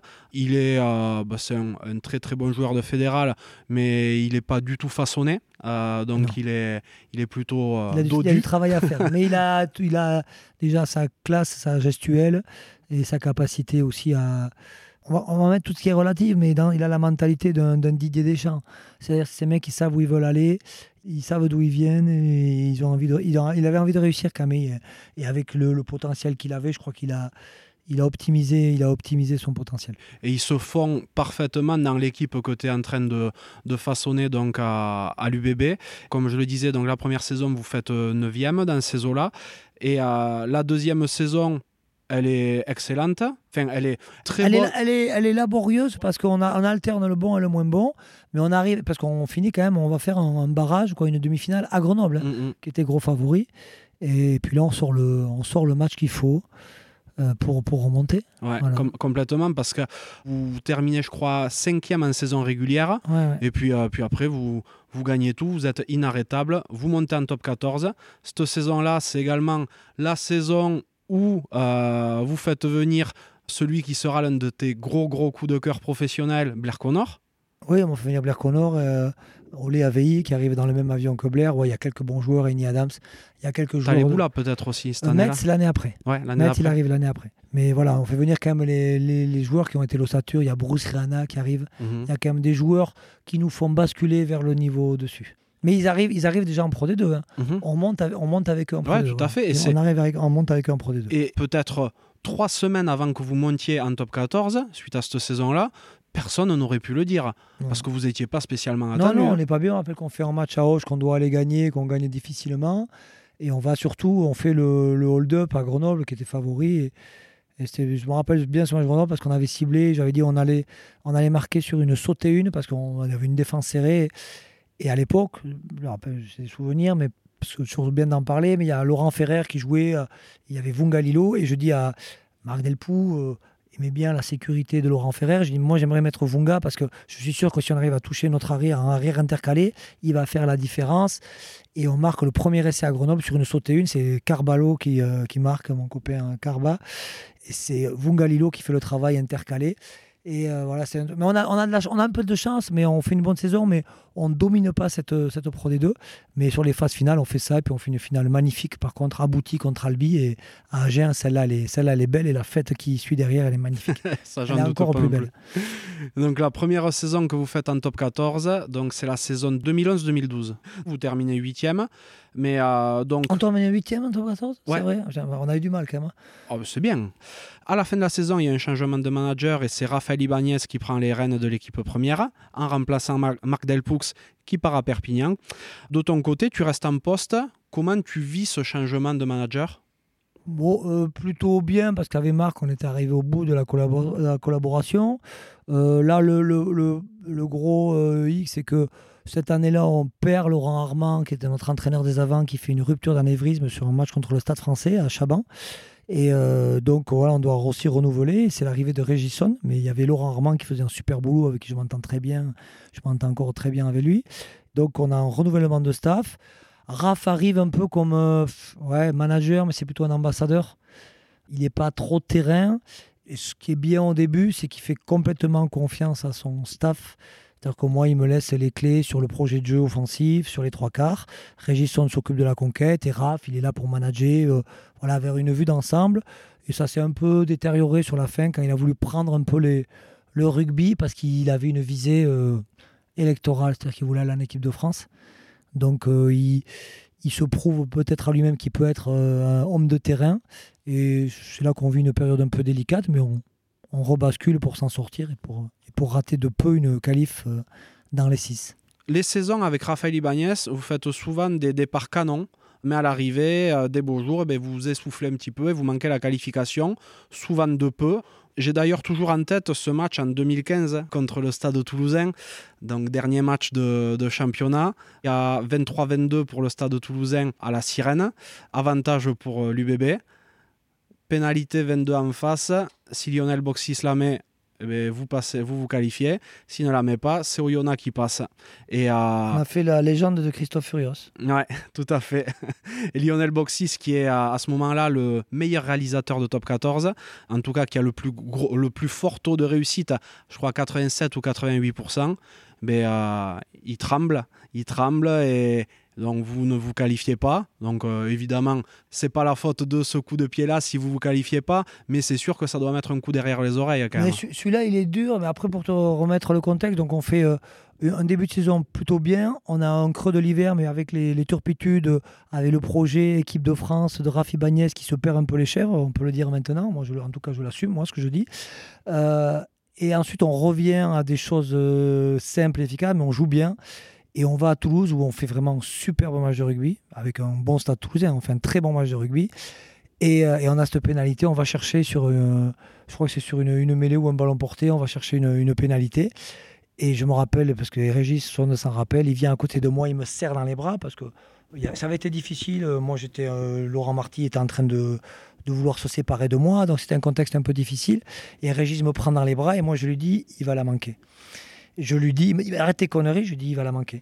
Et le matin même, on était avec Lionel, on s'amusait à taper sur des 22 sur la barre. Et je crois que j'ai un exercice que j'aime bien faire, je suis pas mauvais. Mais Lionel, il était imbattable. Et là, il me les touche dix fois en suivant le matin, décontracté. Et là, il fait une pénalité qui mettra 999 fois sur 1000, et il la rate. Et c'est dur parce que c'est euh, c'était la première qualif. Alors on a attendu maintenant, donc euh, voilà, c'est Urios a permis à Bordeaux de se qualifier, mais on aurait dû se qualifier nous euh, bien avant. Peut-être qu'on n'était pas prêt psychologiquement, peut-être que c'était un miracle, mais on ne se qualifie pas là. Mais malgré ça, on va chercher grâce à la Coupe d'Europe et en allant gagner un match magnifique à Gloucester où on n'était pas du tout favori, où Met Taleboula fait un match extraordinaire et toute l'équipe. Et on va chercher une qualif pour le, pour la, pour la, la, H-Cup en allant gagner. Mais on ne se qualifie pas pour les phases finales du championnat. Et Bordeaux a dû attendre pas mal de temps pour le, faire. Mais, euh, on, aurait dû le faire. Oyonnax n'aurait pas dû passer. Mais ça se joue à, un coup de pied. Mais c'est con. Quand c'est le petit Emmerich Luc qui rate une transformation pour Bayonne Biarritz, qui tape jamais, on peut le comprendre. Lionel Boxis, ça fait, ça fait mal. Mais, euh, mais bon on en rigole avec Lionel quand on en parle, il n'y a, pas, y a, aucun, y a aucun souci. Ça devait être terrible pour lui à ce moment-là. mais c'était dur pour tout un club, c'était ouais, dur, mais euh, voilà, c'était voilà, le destin, c'était pas le ah. Mais voilà, toi, deux mois après, tu n'es pas à la reprise de l'entraînement à Bordeaux. Qu'est-ce qui se passe là? Euh, ben, Laurent Marty euh, ne veut plus travailler avec moi, tout simplement. Tu prends trop de place hein? Je pense qu'il y a, euh, si j'écoute Raph Ibanez, il me dit que c'est Laurent qui me supporte plus. Et si j'écoute Laurent, c'est Raph qui lui dit que je travaille pas assez. Voilà. Donc, euh, je n'ai pas de, pas de non-dit. Euh, ce qui reste dans le vestiaire pour rester vestiaire, mais ça s'est même pas passé parce que ça s'est passé dans mon dos. Et à l'arrivée, euh, voilà, à l'arrivée, Laurent m'a annoncé qu'il me gardait pas, en me reprochant que je m'occupais pas assez du recrutement, et patati et patata. Mais je pense qu'il y a une, euh, voilà, une querelle de personnes. Je sais que Rafi Bagnès a monté un projet équipe de France avec mon projet de jeu, ce qui était mon projet de jeu mais sans m'inviter dedans. Donc il y avait tous les membres du staff de Bordeaux sauf moi. Donc il y avait de la politique et moi j'en fais pas. Moi, je préférais pendant qu'ils faisaient leur politique, moi j'étais avec les joueurs. Mais euh, voilà. Mais Raph, on est copains, hein. mais on n'en a jamais parlé. Mais j'ai aucun scrupule à dire ça parce qu'il n'y a pas de, a pas tabou. C'est-à-dire que je pense avoir fait mon boulot très correctement. J'étais pas manager, donc euh, voilà. J'étais pas manager, c'était lui le manager. Ils ont fait leur petite politique. À l'arrivée, ça s'est pas bien fini non plus parce qu'il n'y a pas eu de meilleurs résultats. Voilà, il a fallu que Laurent Marty bataille, faisant venir les les Roritig et compagnie pour tomber sur, euh, sur Christophe Feuillos, mais il n'y arrive toujours pas. Quoi. Donc euh, donc il y a peut-être euh, quelque chose à changer à ce niveau-là. Pendant tes années bordelaises, tu as entretenu des, des, liens étroits avec pas mal de joueurs. Comment tu arrivé à gérer ça, toi, en tant, que, ben, en tant qu'entraîneur, en tant que figure d'autorité un petit peu, pour avoir aussi des, des liens amicaux, en bringue, tout ça avec tes joueurs? Ben, Il suffit d'être honnête il y a beaucoup de, dans ce milieu, il y a beaucoup de, de, de, managers, notamment d'entraîneurs, qui jouent un double jeu qui ont une double face ou qui n'ont pas de face du tout et euh, voilà qui font les mecs cool alors qu'ils le sont pas ou qui font les rigoureux alors que c'est des branleurs. Moi je suis qui je suis donc j'étais capable de dire à un joueur viens on va boire un coup et le lendemain euh, de lui dire euh, voilà là il faut pas sortir parce parce qu'on a une échéance importante et que tu joues pas parce que t'es pas bon ou tu joues pas parce que parce que tu t'attaques pas assez bien la ligne voilà je suis resté beaucoup on a beaucoup de respect mutuel et même je pense de l'amitié avec Julien Seron qui était le, numéro 2 d'Aini Adams. Il râlait de ne pas jouer. Mais il comprenait qu'Aini était meilleur que lui et ça ne nous empêchait pas de sortir et de voilà c'est le tout c'est d'être honnête avec les gens. Euh, il y a Fabien Roff qui était un talonneur. À l'époque il y avait Olé Avi qui était qui était exceptionnel. Et à un moment donné on a parlé avec Laurent. Et c'est des choses je, ne suis pas menteur je suis fabulateur. Donc Laurent m'a dit qu'est-ce qu'on fait pour Fabien? Est-ce qu'on le garde un an deux? C'est un mec ouais c'est un mec sympa mais rugbystiquement, il n'aura pas plus de temps de jeu. Et d'un mec sympa, il va devenir un mec aigri s'il joue pas. Et j'avais parlé à Fabien, il dit Ouais, mais j'ai ma famille. Oui, tu as ta famille et tout, mais on va pas te garder pour te garder. Donc, moi, je pense que tu joueras pas sportivement. Donc, c'est pas évident à dire, mais je préfère dire ça et garder des vrais rapports que, que semblant. Et, euh, et, ce qui se fait actuellement, et en cachette, et lui, il est nul, c'est une pompe. Et je peux pas faire ça. Donc, euh, il y a beaucoup de joueurs euh, avec qui j'ai gardé très bons rapports et qui jouaient pas forcément. Oui, tout à fait, mais c'est vrai que de là à aller, à, aller bringuer avec eux comme quand tu étais joueur et tout, ça doit pas être évident des fois. Enfin, aujourd'hui à assimiler pour, euh, pour peut-être même des dirigeants qui se disent euh, il est joueur, il est entraîneur, il est copain. Oui, mais ça m'a coûté sûrement des, des, postes, euh, des plusieurs postes. Le fait de. Mais je l'assume, je m'en fous. Mais voilà, moi, ce que j'ai vécu avec les Félix de Bourry, Julien Ray, Blair Connor, toutes cette, les Bruce Rana, euh, Vunga Koto Lilo, en plus, c'est des, des, des, des, cultures différentes. Moi, je me suis retrouvé avec Vunga Lilo, qui était un Ilien, un Tongien, un taiseux tatoué avec des dents à la Tyson, des dents en or. Et de temps en temps, il me prenait, il avait sa cantine, avec ses bières dedans. Il me disait, coach, tu viens avec moi. Et pendant que tout le monde dansait, faisait la fête, on se retrouvait là, dans, sous un petit arbre à Moga, à boire des bières. On avait deux mots à se dire en anglais, mais il y avait du respect. Il me prenait, et je vous en parle, j'ai des frissons, mais c'est des je n'invente pas tout ça, je l'ai vécu ou dans retour de bus avec Bruce Rana, torse nu les deux, il est foutu trois fois comme moi, un bandeau autour de la tête, j'ai encore la photo, et avec ce mec que j'ai admiré, qui était All Black, ça, personne ne me l'enlèvera. Alors, bien sûr, je ne suis pas champion de France. Ah, il n'a pas gagné de titre. Si, champion de France, Pro des deux. Mais on s'en fout. Euh, quoi, moi, je m'en fous. Moi, je m'en fous. Peut-être pas les partenaires, mais euh, tout ce qu'on a vécu, les troisième mi-temps qu'on a vécu à Bordeaux, la proximité qu'on avait avec les. Si on remplit Chaban, c'est pas parce qu'on a été des fois champion. Hein. C'est parce qu'il y avait une super ambiance, qu'on jouait bien au rugby, qu'on était capable de mettre 50 points à Toulon au Stade français, aussi de perdre contre Grenoble. On était capable de faire ça à domicile. Et par contre, on faisait les après-matchs, on restait avec les partenaires. Et Laurent Marty, il a aimé ça, il a adoré ça. Et il ne faut pas qu'il renie, c'est ça aussi qui lui a permis de faire le club qu'il a fait outre tous les efforts financiers, la compétence, euh, je ne remets pas ça en question, au contraire. Mais il faut pas oublier que les gens, ils étaient heureux. Et les 33 000 personnes à Chaban, on aurait fait un rugby de merde, on serait comporté comme des petits cons, on les aurait pas eu. Ah, mais ça, c'est sûr et certain. Parce que c'est devenu vraiment la signature de l'UBB, le jeu, euh, le jeu euh, ça se perd vite, hein. ça. ça s'oublie vite. Il faut pas, il faut pas, il faut pas trop faut pas trop descendre du vélo quand même. je, je, me doute bien. Après ce licenciement, comment, euh, comment tu le vis toi déjà ce, ce départ? Ben, Mal. Après, j'ai encore, je pourrais te le montrer, mais les lettres, quoi, les, les, mails ou les textos de soutien des joueurs qui sont dans l'incompréhension totale, parce qu'en plus on se qualifie, euh, on se qualifie pour la Coupe d'Europe. Et euh, donc incompréhension totale, de, voilà, de, de... mais bon, c'est comme ça. Donc je le vis plutôt, ouais, je suis vexé vexé, surtout que les excuses de quoi euh, l'entretien que j'ai avec Laurent Marty pour m'annoncer qu'il ne me gardait pas, je le savais, mais je ne suis pas convaincu par ces arguments. Euh, mais bon, c'est des arguments. Euh, j'en ai aucun avec Rafi Bagnès, donc là il n'y a rien, donc il n'y a aucun souci à ce niveau-là. Et après, j'ai une opportunité de partir à Lyon, mais dans ma fierté à la con, je dis à Laurent, je ne partirai pas à Lyon tant que tu ne m'auras pas viré et payé ce que tu me dois. Voilà et j'aurais pu gagner trois fois plus à Lyon. Et je refuse d'y aller, c'est Pierre Mignoni qui y va, et tant mieux pour lui avec la carrière qu'il a faite. Peut-être que j'aurais pas du tout fait ce qu'il a fait. Mais donc je refuse l'offre de Lyon. Au départ, je dois être assistant de, l'Australien qui s'appelait Tim Lane. Et euh, je pense que je plais à Rouvière, au président, et il m'appelle une semaine après pour me dire qu'il me met manager. Et je dis, moi je veux bien être manager, mais j'attends que Laurent Marty me paye ce qu'il me doit, il me doit une année de contrat. Et le fait d'attendre, d'attendre, euh, Laurent, euh, Laurent pensait avoir fait un arrangement avec Lyon, et je déteste ça. Et donc, je dis non, j'attends. donc, j'attends ça. Et je prévois rien du tout, parce que même ça fait après une polémique entre Laurent et, Francis Alagoiti. Et je pars à l'aviron après euh, pour un salaire de misère, entre guillemets. Mais je m'en foutais. Je repars chez moi. Euh, parce que, parce que je suis une tête de con, un basque un peu mulet, et que, et que j'ai dit à l'aviron, je vais y arriver. Et je n'avais pas, pas réussi en tant que joueur. Je dis, je vais y arriver en tant qu'entraîneur. Et ça, ça c'est incroyable quand même, parce que c'est le même président qui, quelques années auparavant, ne te pensait pas capable, peut-être à juste titre hein, d'ailleurs à ce moment-là. Oui, j'étais sûrement pas prêt. Qui, cette fois, te prend Mais il s'est passé, passé 10 ans et j'ai emmagasiné de l'expérience. Oui, bien sûr. J'ai pris un peu de crédit. C'est vrai que le, rugby pratiqué à Bordeaux, c'est ça aussi. On parlait beaucoup du rugby d'Etcheto plus que du rugby d'Ibanez. Hein. Donc c'était ça. Donc j'ai, et puis je le dis souvent, hein, je ne m'en flatte pas du tout parce que si j'étais un bon entraîneur, on en parlait souvent à Régisson, c'est qu'on avait les bons joueurs. Hein. J'avais les joueurs qui étaient réceptifs au moins à ce message-là.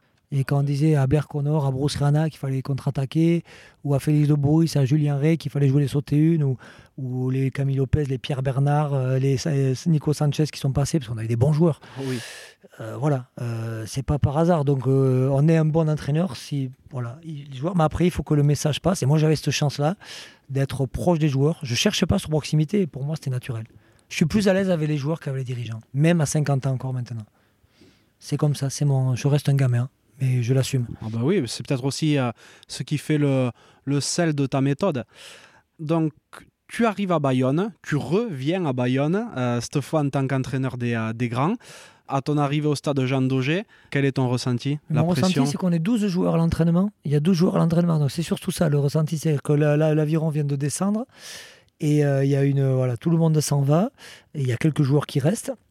Et on se retrouve, je crois, avec 12, 13 joueurs là, au discours, de, à mon premier discours, parce que je suis nommé au dernier moment, parce avait, je vais travailler à Noriega, puis je rencontre Noriega. Je dis, je peux pas travailler à Noriega, j'avais pas envie de travailler avec lui. Peut-être lui n'avait pas envie de travailler avec moi, mais c'est moi qui avais la main. Donc je dis à Francis, bah, écoute, tu, le, gardes Noriega, moi je peux pas. Et euh, en fin de compte, euh, Francis prend la, décision courageuse de, me, confier le. Je n'avais jamais été vraiment manager, donc euh, même si sur quelques années à Bègle, j'ai assumé pas mal de choses. Et, et donc je le fais. voilà, je prends, je prends cette équipe-là. Et là, j'ai quand même la aucune certitude, mais j'ai la conviction que, que le rugby que je propose, que mon projet de jeu, parce que je crois que voilà, on peut dire que veut la personnalité, il y a un projet et que ce que je vais proposer aux joueurs, ça va leur plaire, parce que j'en connais quelques-uns. Et il y a des Gabi Lovo Balavou, il y avait encore même Joe Rokosoko qui s'entraîne encore avec nous, mais qui a décidé de partir au dernier moment. Il restait quand même des beaux joueurs. Et je me dis que ça va passer. Et, on fait une, préparation de fou, c'est-à-dire avec euh, un stage, avec de la bringue, avec les fêtes de Bayonne, avec, où je dis on va, faire, on va faire plaisir, mais par contre, très, on fait une très bonne préparation physique et surtout on, on, va jouer, on va, je dis on va aller dans l'excès du jeu. Et je veux qu'on joue, qu'on joue, et on verra dans trois mois, on fera le bilan. moi, je me ferai insulter, vous embêtez pas, ils vont pas vous emmerder à vous, ils vont m'emmerder à moi à Bayonne, mais ça, je l'assume. Et, euh, j'ai cette anecdote, mais qui symbolise un peu le. On fait une, soirée. Euh, 15 jours avant le premier match à Albi, je pense, le premier match de championnat. Et on fait une soirée avec mon prépa physique, Yann Sivi, et euh, Simone Santa Maria, qui était entraîneur d'esquisse. On se retrouve avec le staff, et puis, pam, comme par hasard, on, croise trois joueurs. Et les trois joueurs me voient, ils me connaissaient pas, ils se cachent. C'était dans une boîte de nuit que je ne se pas, c'est le caveau à Biarritz. Et ils se cachent. Je dis, mais les gars, vous n'allez pas vous cacher, vous êtes là, on va faire la fête ensemble. Et donc on fait la fête et on se retrouve à 6h du matin, on rentre dans Bayonne, on va au marché, on mange l'omelette. Et Julien Janet, dans l'euphorie, heureux d'être là avec son coach, il se met à poil. Et jour de marché à Bayonne, il plonge dans la nive, comme ça. Et je dis là, Julien, par contre, là, il était encore tôt, on aurait pu partir sans trop se faire voir. Là, tout le monde nous a vus, mais on en rigole. Et donc, on va jouer à Albi 15 jours après. On fait un début de match magnifique. Je crois qu'on met 40 points à lui ou 30 points. Et Julien Janet marque un essai de 90 mètres tout seul il valait mieux qu'il soit bon, hein, ceci dit. Mais peut-être qu'il a été bon parce qu'il y a eu ça. Je sais pas. Alors c'est du cul. Peut-être que j'ai de la chance ou qu'il a de la chance. Mais c'est pas par hasard qu'il s'est lâché. Et il n'en a jamais remarqué d'aussi beau d'ailleurs, parce qu'on n'est pas assez sorti d'ailleurs. mais, euh, mais on a fait des choses avec ce groupe, euh, pareil, euh, exceptionnel. Et on, fait une saison derrière Lyon. Et on monte, voilà, il n'y a pas photo. C'est la, la, montée la plus facile. Elle est plus facile que les deux dernières montées qu'on a fait avec Yannick. Ou même la dernière montée de l'Aviron, elle est elle coule de source cette montée parce qu'on joue bien, qu'on gagne, qu'on est fort en conquête, qu'on joue bien, euh, qu'on est efficace et, c'est une saison aboutie. Après, après il y a la, redescente. Mm, c'est ça parce que donc là on est en train de parler de la saison 2015-2016 où vous faites donc deuxième de la saison régulière derrière euh, un loup qui marche sur tout le monde. Vous remportez les, euh, phases finales, donc effectivement monté en, top 14. Et saison, saison suivante, 2016-2017, Sportivement, c'est cauchemardesque. Euh, vous terminez dernier du championnat. C'est cauchemardesque, mais c'est paradoxal puisqu'on fait un bon début de saison et on explose parce que là, on peut le dire, il y a ou un mauvais recrutement, mais je l'assume complètement. Pas de chance surtout, c'est-à-dire qu'on a des joueurs comme Kate Pocky, euh, comme euh, Donnelly, euh, Cittadini, qui sont tous internationaux, qui sont des bons joueurs, comme Latimer, qui sont tous blessés. C'est-à-dire qu'on perd quasiment 7 euh, à 8 joueurs Whitelock, on perd 7 à 8 joueurs de qualité qui ne, jouent quasiment jamais de la saison. On perd Jean Moribo aussi tôt dans la saison. Et, surtout, on avait un effectif très pauvre. Donc, on avait en gros 25-26 joueurs de qualité. Et on se retrouve avec 8 joueurs en moins. Donc, on fait une saison où où on bat Toulon, où on a, on réussit à battre le Stade toulousain, on bat Clermont-Ferrand. Euh, on fait mieux que Perpignan l'année avant, que Biarritz cette année, euh, aussi bien que Bayonne l'année où ils redescendent à, deux matchs près. Mais c'est vrai qu'elle est, dure parce que quand on va à l'extérieur, on lâche les matchs parce qu'on n'a pas l'effectif et on prend des 60, des 80 points, notamment à Lyon. Ça fait mal. Mais la saison, dans le contenu, elle n'est pas si catastrophique que ça. Il y a quand même 6 ou 7 victoires. Euh, les années après, je crois que Perpignan en fait une. Il y a une équipe qui redescend, pareil. on n'est pas, et quand je vois Biarritz avec l'équipe qu'ils avaient cette année, ils n'ont pas plus gagné que nous cette année-là. Donc, quand on revoit le, sur le moment, elle fait très mal. Et quand on revoit le contexte et quand on revoit le truc, elle fait toujours mal parce qu'on descend. Mais mathématiquement et sportivement, elle n'est pas si pourrie que ça. Ah, c'est vrai que c'est toujours dur pour l'équipe qui ne monte pas directement, c'est-à-dire qui doit passer par les phases finales, de bien recruter parce que Ouais. automatiquement elle perd euh, trois semaines par rapport à l'équipe qui monte même plus, parce que Lyon savait depuis longtemps qu'ils allaient monter. Ouais. Donc Non, on recrute euh, correctement ce qui reste, mais c'est vrai que ce qui reste, c'est des joueurs un peu en fin de. On n'allait pas prendre des All Blacks tout frais, donc Voilà, on prend des. All Blacks en fin de carrière. Et euh, d'ailleurs, Donnelly, je l'appelais le Old Black. hein. Voilà, il nous a fait trois matchs. Voilà, un peu escroc, mais on, ça, on ne peut pas le savoir avant. Et puis surtout, on a, comme on n'a pas le temps de, de préparer ça, et, et budgétairement, on n'avait pas non plus les moyens de s'acheter des, des joueurs, parce qu'il y avait quand même des dépenses euh, franches qu'il fallait éponger des deux années avant où il y avait des contrats mirobolants qu'il fallait éponger. Quelques fantômes dans les placards à la Grande Hmm, je comprends. Et donc, ben, vous, descendez en- vous redescendez en Pro D2. Et là, donc toi, euh, tu perds ton poste de manager, d'entraîneur principal. Et c'est Pierre Berbizier qui arrive. Pierre, ben, que, que je salue. hein, Que je est- salue aussi. qui était l'invité d'un podcast précédent. Il m'avait dit que ça avait été une saison euh, compliquée dans le sens, euh, dans le sens administratif, dirigeant, politique. Mais ouais. Pierre, il s'est fait. Ça a été très dur. Moi, j'en ai voulu à beaucoup de dirigeants. Ils, font- ils font venir Pierre, notamment on en parle avec Francis Alagotti, parce que Francis voulait pas me virer, parce qu'il trouvait, trouvait injuste de me virer. Mais par rapport aux actionnaires, à cette pression bayonnaise qui existe, il a dit on va te mettre quelqu'un qui a de la notoriété au-dessus pour te protéger. Je continue à avoir le. Et Pierre, il a assumé complètement le projet de jeu. Et voilà, et Pierre devait un peu assumer, euh, euh, éponger un peu faire le tampon avec, euh, avec les, partenaires, avec les, voilà, avec les oligarques de, la, de, Bayonne. Et, et ça a été dur parce que parce qu'on a eu deux ou trois résultats très moches, notamment 60 points d'entrée à Perpignan, euh, ou 66, le, le département. On en prend pareil à, à Mont-de-Marsan. Mais malgré ça, à, à- à deux points près à Béziers, on se qualifie cette année-là. Et je suis sûr qu'en se qualifiant, on aurait pu aussi remonter. Mais ça a été dur parce que Pierre est arrivé dans un, on le connaissait dans un registre très rigoureux, très dur. Il s'était un peu assoupli avec l'âge et puis il avait envie aussi euh, de voilà de m'accompagner. Donc avec Pierre, il y a beaucoup de respect. Euh, on s'est côtoyé hélas qu'un an, mais euh, ça s'est très bien passé. Le problème, c'est que voilà, il y a eu deux ou trois résultats qui ont fait mal à l'orgueil et une saison un peu en demi-teinte qui a fait que ben, moi je suis resté, que j'étais sous contrat, que j'étais sûrement trop cher à virer. Et Pierre est parti, là c'est une soupape, et, et là il y a un manque de respect de beaucoup, beaucoup de dirigeants de l'aviron qui n'ont pas respecté ce monsieur du rugby. C'est un seigneur du rugby, Ah Pierre, oui. et, et moi j'en veux à beaucoup de personnes à Bayonne, parce que, mais ça ne m'étonne pas. C'est les mêmes personnes, ça fait un petit moment que ça dure, qui, qui gèrent euh, l'environnement du club, et, qui, euh, et c'est pour ça que ce club a du mal à, à se stabiliser. Dans la saison suivante, 2018-2019, là, c'est l'arrivée d'un nouveau président, Philippe Taïeb, qui amène dans ses valises un nouveau manager, donc euh, Yannick Bru, avec qui tu vas travailler par la suite. Yannick arrive euh, cinq mois après avoir été licencié de l'équipe de France, très injustement, là aussi, pour le coup. Toi, tu es toujours entraîneur des lignes arrière et vous terminez cette année-là ben, euh, champion de Pro D2. Ouais, avec un peu de réussite. Je pense que Yannick, il est un peu comme Didier Deschamps, il a de la réussite, mais il la provoque aussi. Et c'est vrai qu'on fait, on fait une saison correcte, mais on est en reconstruction. Il y a eu le, voilà, une saison mitigée après, un groupe avec euh, pas mal de jeunes qui arrivent, un groupe en reconstruction. Donc euh, apprendre à collaborer aussi avec Yannick, parce qu'il il m'a, il aurait pu me virer, hein, mais il a, il a décidé de continuer à travailler avec, avec moi et on a, on a collaboré, plutôt on s'est encore vu, on s'est croisé au fait de Bayonne et on, a, en a beaucoup discuté. Euh, voilà, on a des personnalités différentes. Euh, moi, j'ai une personnalité aussi qui prend de la place, je le sais, et surtout à Bayonne. Donc il fallait qu'il se fasse sa place. Donc c'est pour ça aussi que qu'on n'a pas euh, continué la collaboration. Mais on a réussi à trouver un équilibre et, à réussir des phases finales alors que je trouve qu'on jouait pas très très bien, que c'était pas une saison très aboutie. Et, mais malgré ça, on, on, on a de la chance. On a de la chance à Oyonnax, où Oyonnax mène de 20 points.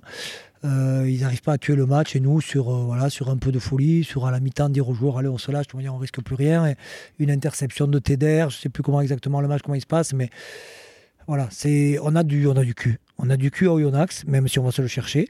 Oyonnax, c'est la La demi-finale. demi-finale, et on a du cul contre Brive, parce qu'on est loin d'être dominateur, qu'on est efficace et qu'il y a cette dernière pénalité qu'on va chercher, parce qu'on est courageux. Là, l'état d'esprit, il n'y avait rien à dire, on est courageux et on va chercher cette montée directe. Euh, Je suis pas sûr qu'on aurait gagné le match de barrage, et on va chercher cette montée directe avec cette pénalité. Donc c'est un beau moment, mais moi je le vis un peu comme, euh, comme la victoire à, euh, Gloucester avec Bègle. Je savais que j'étais que j'étais plus.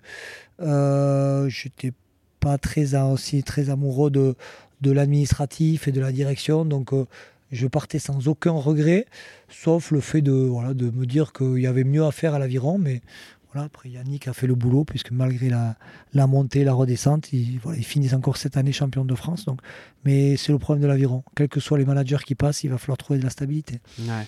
Et justement, l'année, euh, cette année-là, 2018-2019, quand vous êtes champion, ben, comme tu le dis, pénalité, à, pénalité à la toute fin de match. Martin Bustos Moyano qui, euh, qui la passe et qui vous fait être champion de Pro D2. Peut-être que lui, il ne le sait pas à ce moment-là, mais c'est également son dernier match à, à Bayonne. Vous avez un petit peu un, destin commun à ce niveau-là.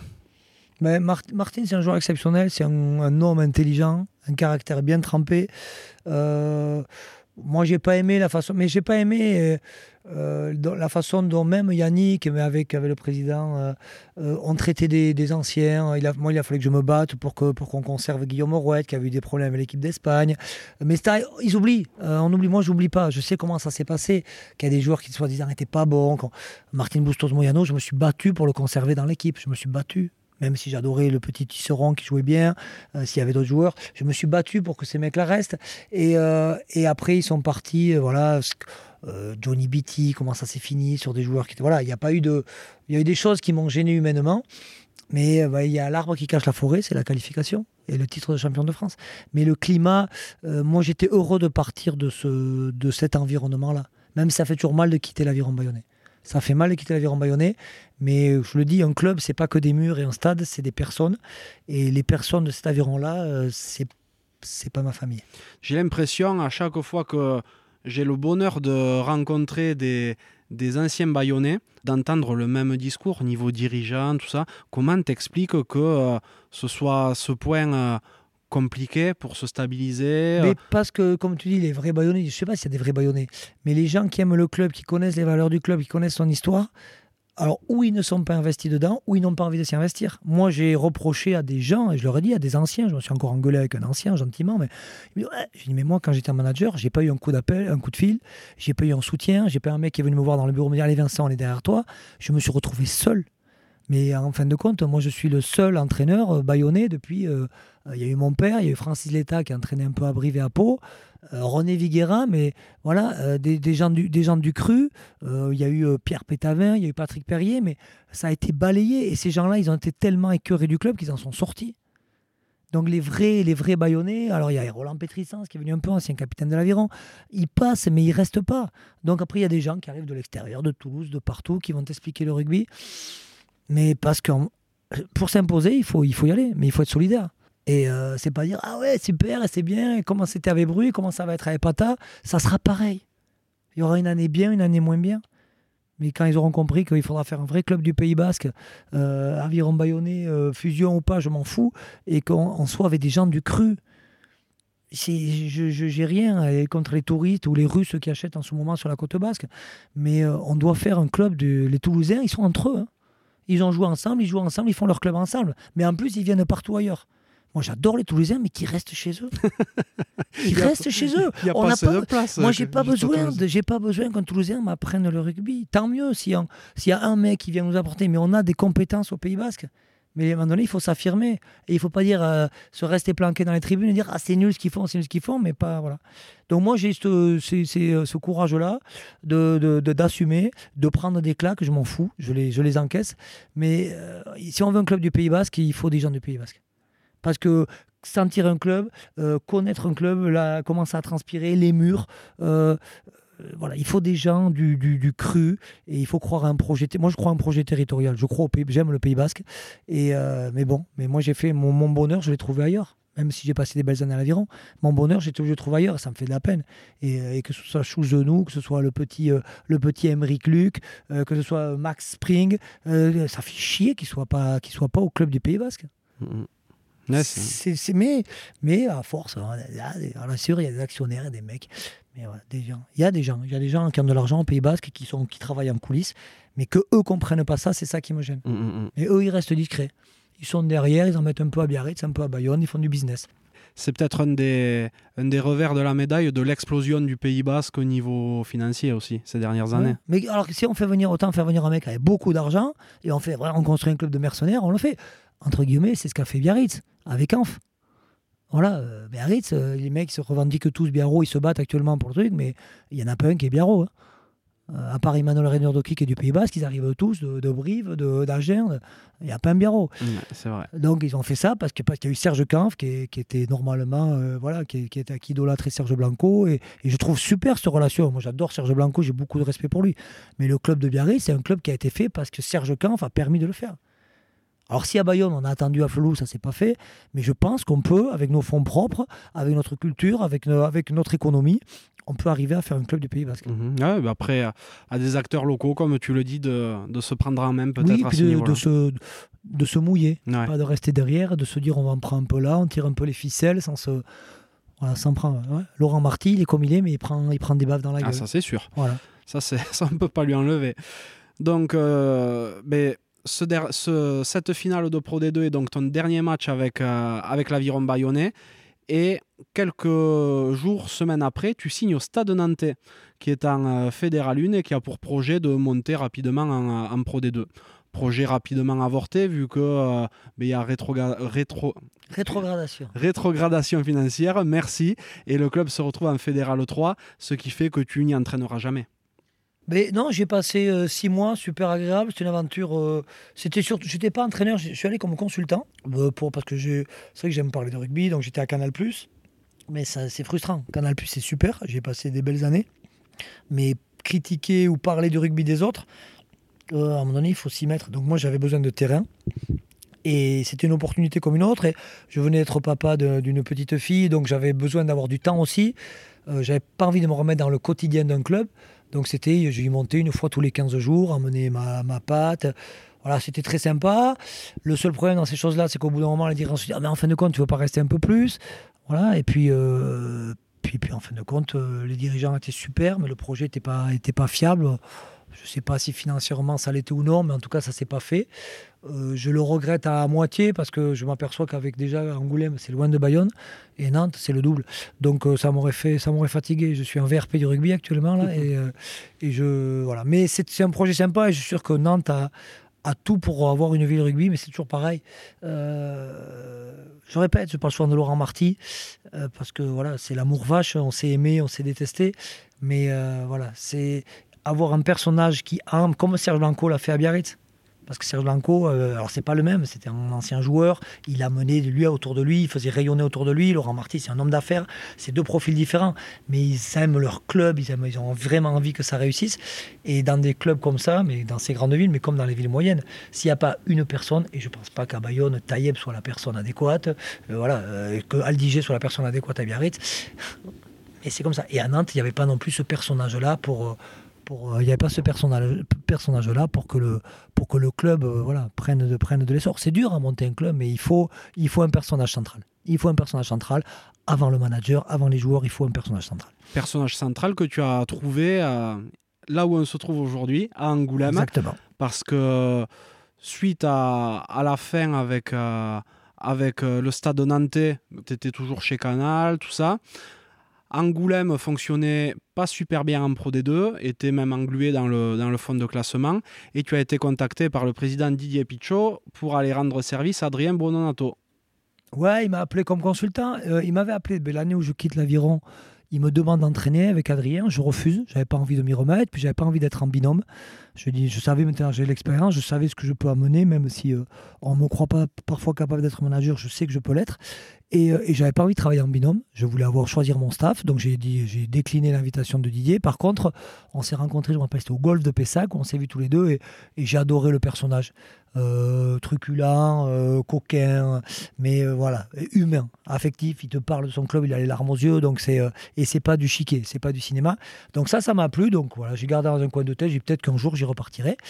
Et donc, au bout d'un an de, de, voilà, de vacances, entre guillemets, j'avais monté ma petite société de consultants, euh, un peu Canal, un peu en entreprise. voilà, j'allais voir les matchs du tournoi, l'éducation de mes enfants.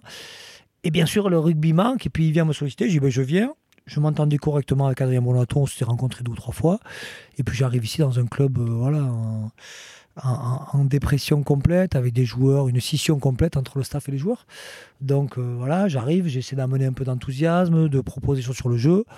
Et au bout de deux matchs, les joueurs viennent me voir pour me dire, voilà, Vincent, on te veut à toi, on vire le stade. Je dis, mais non, moi, c'était pas ce qui était prévu. Moi, j'ai ma femme qui être à la maison. Voilà. Euh, et puis, puis 15 jours, 3 semaines.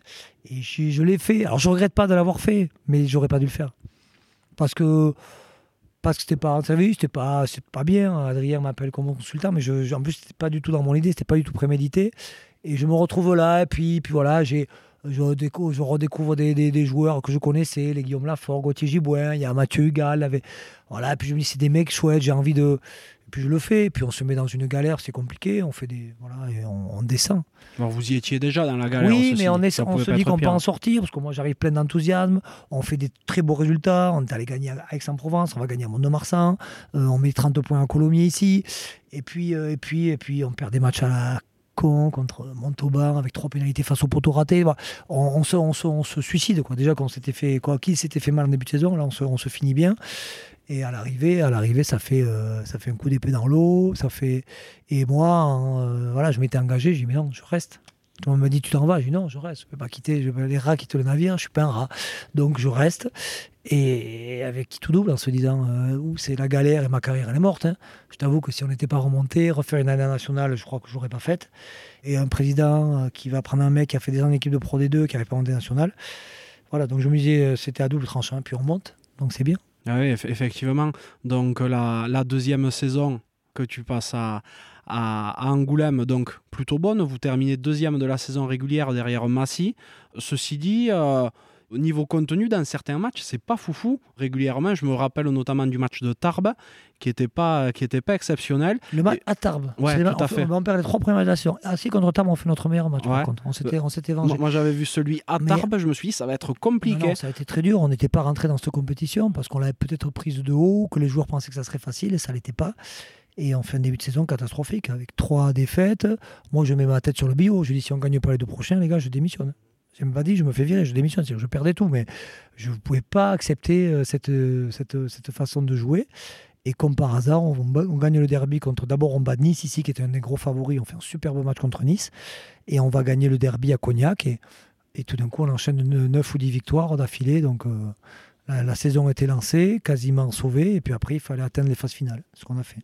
Ce que vous avez fait, vous avez acquis votre euh, montée en demi-finale en battant euh, Roman. Euh, Valence Roman sur une double confrontation. on les bat deux fois. Ouais, et, en, et en finale, donc, vous perdez contre Massy, mais c'était peut-être pas le match le plus important. Non, On avait bravo à Massy quoi, parce qu'il voulait être champion. Nous, je crois que notre président voulait vraiment l'être, mais nous, moi, je n'étais pas je lui dis être champion de France de 3 division, franchement, c'est pas. Voilà. Par contre, rejouer en Pro D2, c'était vraiment l'objectif du club. On a parlé rapidement du, euh, du président, justement. Euh, on a abordé son, euh, son sujet, mais il n'est pas forcément super connu du grand public, évidemment.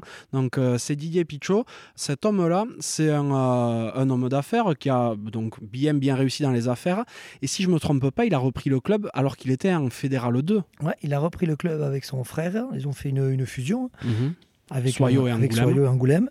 Et euh, il l'a amené, il l'a porté, voilà, avec notamment, il y a le travail de Julien Lair aussi, qui a été entraîneur longtemps ici, et, parce qu'il y a pas mal de joueurs qui, qui sont encore là, qui sont passés, qui sont passés entre ses mains. Et c'est vrai que Didier, ouais, c'est un bâtisseur, parce qu'il construit des maisons, mais c'est aussi, euh, voilà, c'est un bâtisseur euh, dans l'affectif. Il gère son entreprise comme il gère son club, comme une famille. Hein. et quand il parle, il vient parler aux joueurs, il a les larmes aux yeux, il est généreux. et bon, ça s'agit un peu, mais c'est la maturité mais ça reste un passionné, il est exigeant. Et euh, je sais qu'avec moi il est, mais il est, euh, il est chambreur, c'est un très bon joueur de poker, donc il faut se méfier avec Didier toujours. Mais non, non, c'est franchement, je le dis, euh, je m'en fous, mon contrat il est signé, je suis en fin de contrat, donc il n'y a pas de, y a pas de souci. Mais on s'entend bien, je pense, en tout cas, en tout cas de mon côté, c'est quelqu'un que j'apprécie énormément. Et, et, puis j'aime voilà, j'aime l'homme qu'il est parce qu'il est, il n'y a pas de faux semblant. il dit ce qu'il a à dire, il n'y a surtout pas de, a surtout pas de non-dit et ça, ça me plaît Tu attaques donc ta troisième saison avec euh, Soyons Angoulême, enfin avec le SA15. Bon, je suppose évidemment que l'objectif, ça va être de se maintenir. D'être champion. D'être champion, d'accord. Pas de souci. Donc euh, l'année prochaine, ben, j'irai te voir à Ernest Vallon. J'espère. ça, dépend, ça dépend ce qu'ils font des montées. S'ils font le barrage après pour non, c'est les mêmes. non, non, mais c'est voilà, c'est un club qui a réussi à se, à se construire dans le temps sans brûler les étapes. C'est ça aussi qui est plutôt intéressant. Et c'est un projet dans lequel toi, tu arrives à, te fondre vraiment, vu qu'il euh, ben, y a ce côté, euh, ce côté affectif encore que tu peux avoir peut-être avec les joueurs. Tu arrives à avoir la même relation avec euh, certains joueurs que tu n'as pu avoir, par exemple, à l'UBB Oui, après, après, je vieillis. donc c'est voilà, j'ai pas moi quand j'étais à l'UBB, j'avais j'avais 44 ans, c'est jeune encore 44. Là, j'ai 53. j'ai deux petits enfants à la maison pas des petits enfants, des petits, des bébés. Donc euh, voilà, je suis un, vieux jeune papa, donc j'ai j'ai d'autres priorités. C'est vrai que j'étais un, chien fou. C'est vrai que euh, j'aimais j'aimais sortir, j'étais proche des joueurs parce que moi, le fait d'avoir arrêté tôt aussi, j'avais de, cette frustration là, donc j'avais besoin encore de, d'être au contact des joueurs. Là, j'adore être avec les joueurs, mais c'est c'est plus pareil. Et puis j'ai plus envie là quand je j'ai un petit studio à Soyo Angoulême, je rentre chez moi, je bosse mes entraînements, je me repose pour être frais quand je rentre à la maison, pour m'occuper des gamins et de ma, de ma femme. Voilà, c'est pas le même. Mais par contre, sur l'affectif, sur la relation, j'ai passé encore du temps ici à la place où on est assis. Euh, j'étais avec les jeunes du club, euh, les, les, espoirs qui sont champions de France d'ailleurs, euh, parler avec eux, savoir ce qu'ils faisaient comme études, comment ils sortaient, savoir s'il y avait des copines, ça m'intéresse. Voilà, c'est important de. Mais j'ai, plus la, la, même fougue ou la même euh, folie ou immaturité, je sais pas comment on pourrait le dire. J'ai pris aussi, j'ai pris des claques dans la gueule aussi, je le sais. puis j'ai plus envie, je me force pas. Là, j'ai fait les fêtes de Bayonne trois jours. Euh, je peux plus. Euh, à l'époque, je les faisais cinq jours et je continuais le sixième s'il fallait. Là, j'ai passé trois et j'ai mis, je vais mettre encore 15 jours à récupérer. Donc, je peux plus faire pareil. Mais ça, donc, il faut accepter son corps et son vieillissement. Mais au niveau de l'état d'esprit, dans ma tête, ouais, et j'en ferai moins des soirées, mais on va en faire quelques-unes. Et on en a fait quelques-unes des sympas. Et euh, mais non, après, euh, j'aborde pareil. Moi, ce qui m'intéresse, c'est que j'ai réduit un peu en bringue. Je pense que je progresse aussi dans mon métier. Donc, c'est mieux pour mes employeurs quand même. Oui, c'est sûr. C'est mieux. Laurent Marty doit regretter si longtemps.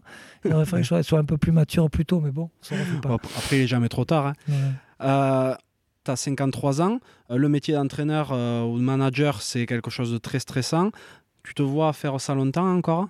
Mais le problème, c'est que même si le rugby était pro depuis 94, il faut que je cotise encore. Et je ne sais pas faire grand-chose. Non, j'ai pas envie de retourner dans la fonction publique.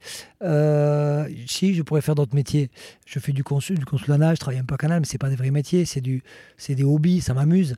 Euh, le, rugby, j'adore ça. Je suis capable, les joueurs le savent, je suis capable de regarder 10 euh, matchs dans la journée, de revoir des matchs internationaux. Et j'aime ça. Alors les mecs disent, ouais, travaillent. Euh, alors c'est sûr que je suis pas au bureau toute la journée à pointer de 8h à midi et de midi à et de 14h à 17h. Mais par contre, moi je vis rugby euh, jour et nuit, j'adore ça. Voilà, je, regarde les matchs, je m'intéresse, je lis, euh, je lis je lis, je suis au courant de tout.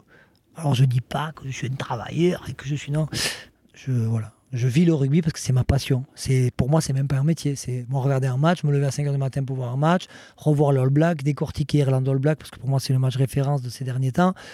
C'est pas du travail. C'est du travail, je travaille, j'en profite, mais pour moi c'est un plaisir. T'as pas cette pression que peuvent avoir beaucoup d'autres Non, après ça euh fait mal au ventre vulgairement parlant, je la chiasse avant les matchs, ça, tourne parce que mais je veux pas le montrer en plus. Donc je montre rien, mais ça se voit. Moi j'ai mon frère qui me connaît bien, il me voit, oh putain, ouais, il que je suis stressé, que je suis fermé. Mais je veux pas montrer ça aux joueurs. Il euh, faut pas. Moi je leur parle de plaisir, de jeu, qu'il faut se faire des passes. Si je commence à dire que j'ai peur et que et qu'il faut mettre le ballon sous le, sous pull et pas le sortir, non. Non, donc tu es obligé de. Es obligé de là, c'est le seul moment où je fais un peu semblant, c'est cela où je joue un rôle de. Et avant les matchs, il me tarde qu'un truc, c'est de m'asseoir, de regarder le coup d'envoi et de me dire on va faire un putain de match. Ça, ça me plaît, tout en sachant qu'on peut faire un putain de match de façon négative. On va faire un match de merde. Ouais, effectivement. Mais, mais ça, c'est. Voilà. Les mecs qui gagnent tout le temps, au bout d'un moment, c'est pas rigolo. Quoi. Moi, je sais qu'au moins, mon ratio. Euh, je crois que dans ma carrière d'entraîneur, je dois être à 50-50. Mais je crois qu'au joueur, c'est pareil. J'ai gagné autant de matchs que j'en ai perdu. Ce qu'on appelle un joueur moyen. au moins, te Voilà. Euh, peut-être qu'un jour, j'aurai la chance d'entraîner une équipe qui gagne tous les matchs.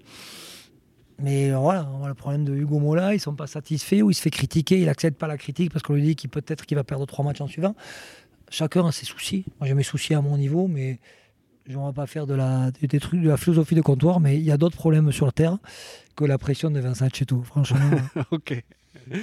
Donc, comme on le mentionne depuis le début, être un amoureux de Bayonne, de l'aviron bayonnais, euh, il t'arrive encore souvent d'y penser à tout ça et, te dire que peut-être dans un futur, euh, tu aimerais occuper des fonctions là-bas? Je suis pas, je suis amoureux de l'aviron bayonnais, oui. Je suis amoureux de, de, ce qui a été du symbole. Je suis pas amoureux de l'aviron bayonnais actuel, par exemple. oui, non, mais de, l'entité en elle-même. Oui, l'entité, parce que moi, je le répète, un club, c'est les hommes qu'il y a dedans. les hommes qu'il y a dedans, pour l'instant, ils ne font pas. Je ne parle pas de Grégory Patao, de Yannick Bru, tout ça, je parle des, des dirigeants. Pour moi, ils ne symbolisent pas l'aviron que j'aime. Après, euh, je reparle du, Pays Basque. Moi, je, ne rêve pas de ça. Je me rase pas le matin. Je me rase pas en plus, mais je me rase pas le matin en me disant, je vais être. Par contre, les gens, j'étais au fait de Bayonne. Et quand c'est que tu reviens à Bayonne Je dis, moi, je reviendrai à Bayonne quand on aura un stade couvert. Parce que je veux faire un rugby de mouvement, quand on aura un stade couvert avec une pelouse synthétique, qui aura 20 000 places et que les gens de tout le Pays Basque qui viendront se dire est-ce que je vais à Biarritz, est-ce que je vais à Bayonne? Non. Ils viendront à Bayonne et ils viendront voir une équipe battre Clermont, battre Toulouse, euh, jouer les premiers rôles. Ça, ça me fait kiffer. Ça, ça me fait rêver. Tu veux faire l'arène à 92 à Bayonne quoi. Ouais, mais mieux que ça. On a des putain, on a fait Guggenheim à Bilbao, euh, qui est devenu Bilbao. C'était une ville portuaire qui ressemblait à rien et qui, a, qui, reste sa, cette ville portuaire avec son âme, avec son, son, vieux port, avec ses petits bars, et en même temps qui a un écrin au milieu. Mais moi j'aimerais que Bayonne, ça va rester Bayonne, mais si en plus tu as un écrin où tu mets un musée du rugby, où tu mets un bon resto étoilé, on a des chefs étoilés au Pays Basque en pagaille. Moi j'ai plein d'idées il faut les moyens. Et puis, il faut des gens. Euh, si on dit ça aux élus, j'en avais parlé au maire, Jean-René Tcheka, il m'a dit Ah oui, c'est bien, mais ouais, ça fait peur de dire on va faire une, un club du Pays Basque, on va arrêter l'aviron, on va faire le. Voilà, l'union euh, Bayonne-Biarritz. On peut faire l'UBB aussi. On peut la faire. Hein. C'est une union. Mais mm. euh, je crois que les gens ne sont pas prêts ou, et que financièrement, et on n'a pas les, on n'est pas prêt à ça. Donc moi, pour l'instant, non, j'y pense pas. voilà. Mon père a eu la chance d'entraîner la province Côte Basque. Euh, qui avait fait après euh, de cette de trois quarts, qui avait fait après toute l'équipe de France. Il y avait la ligne de trois quarts d'équipe de France et la ligne de trois quarts de, la province euh, Côte Basque. Il y avait des Dacoa, il y avait Jean-Noël Escarboura, il y avait Christian Molasquin, il y avait Patrick Perrier, il y avait Laurent Pardo, il y avait Marc Salefranc. Voilà. C'était c'était le comité Côte Basque. Et c'était l'équipe du Pays Basque.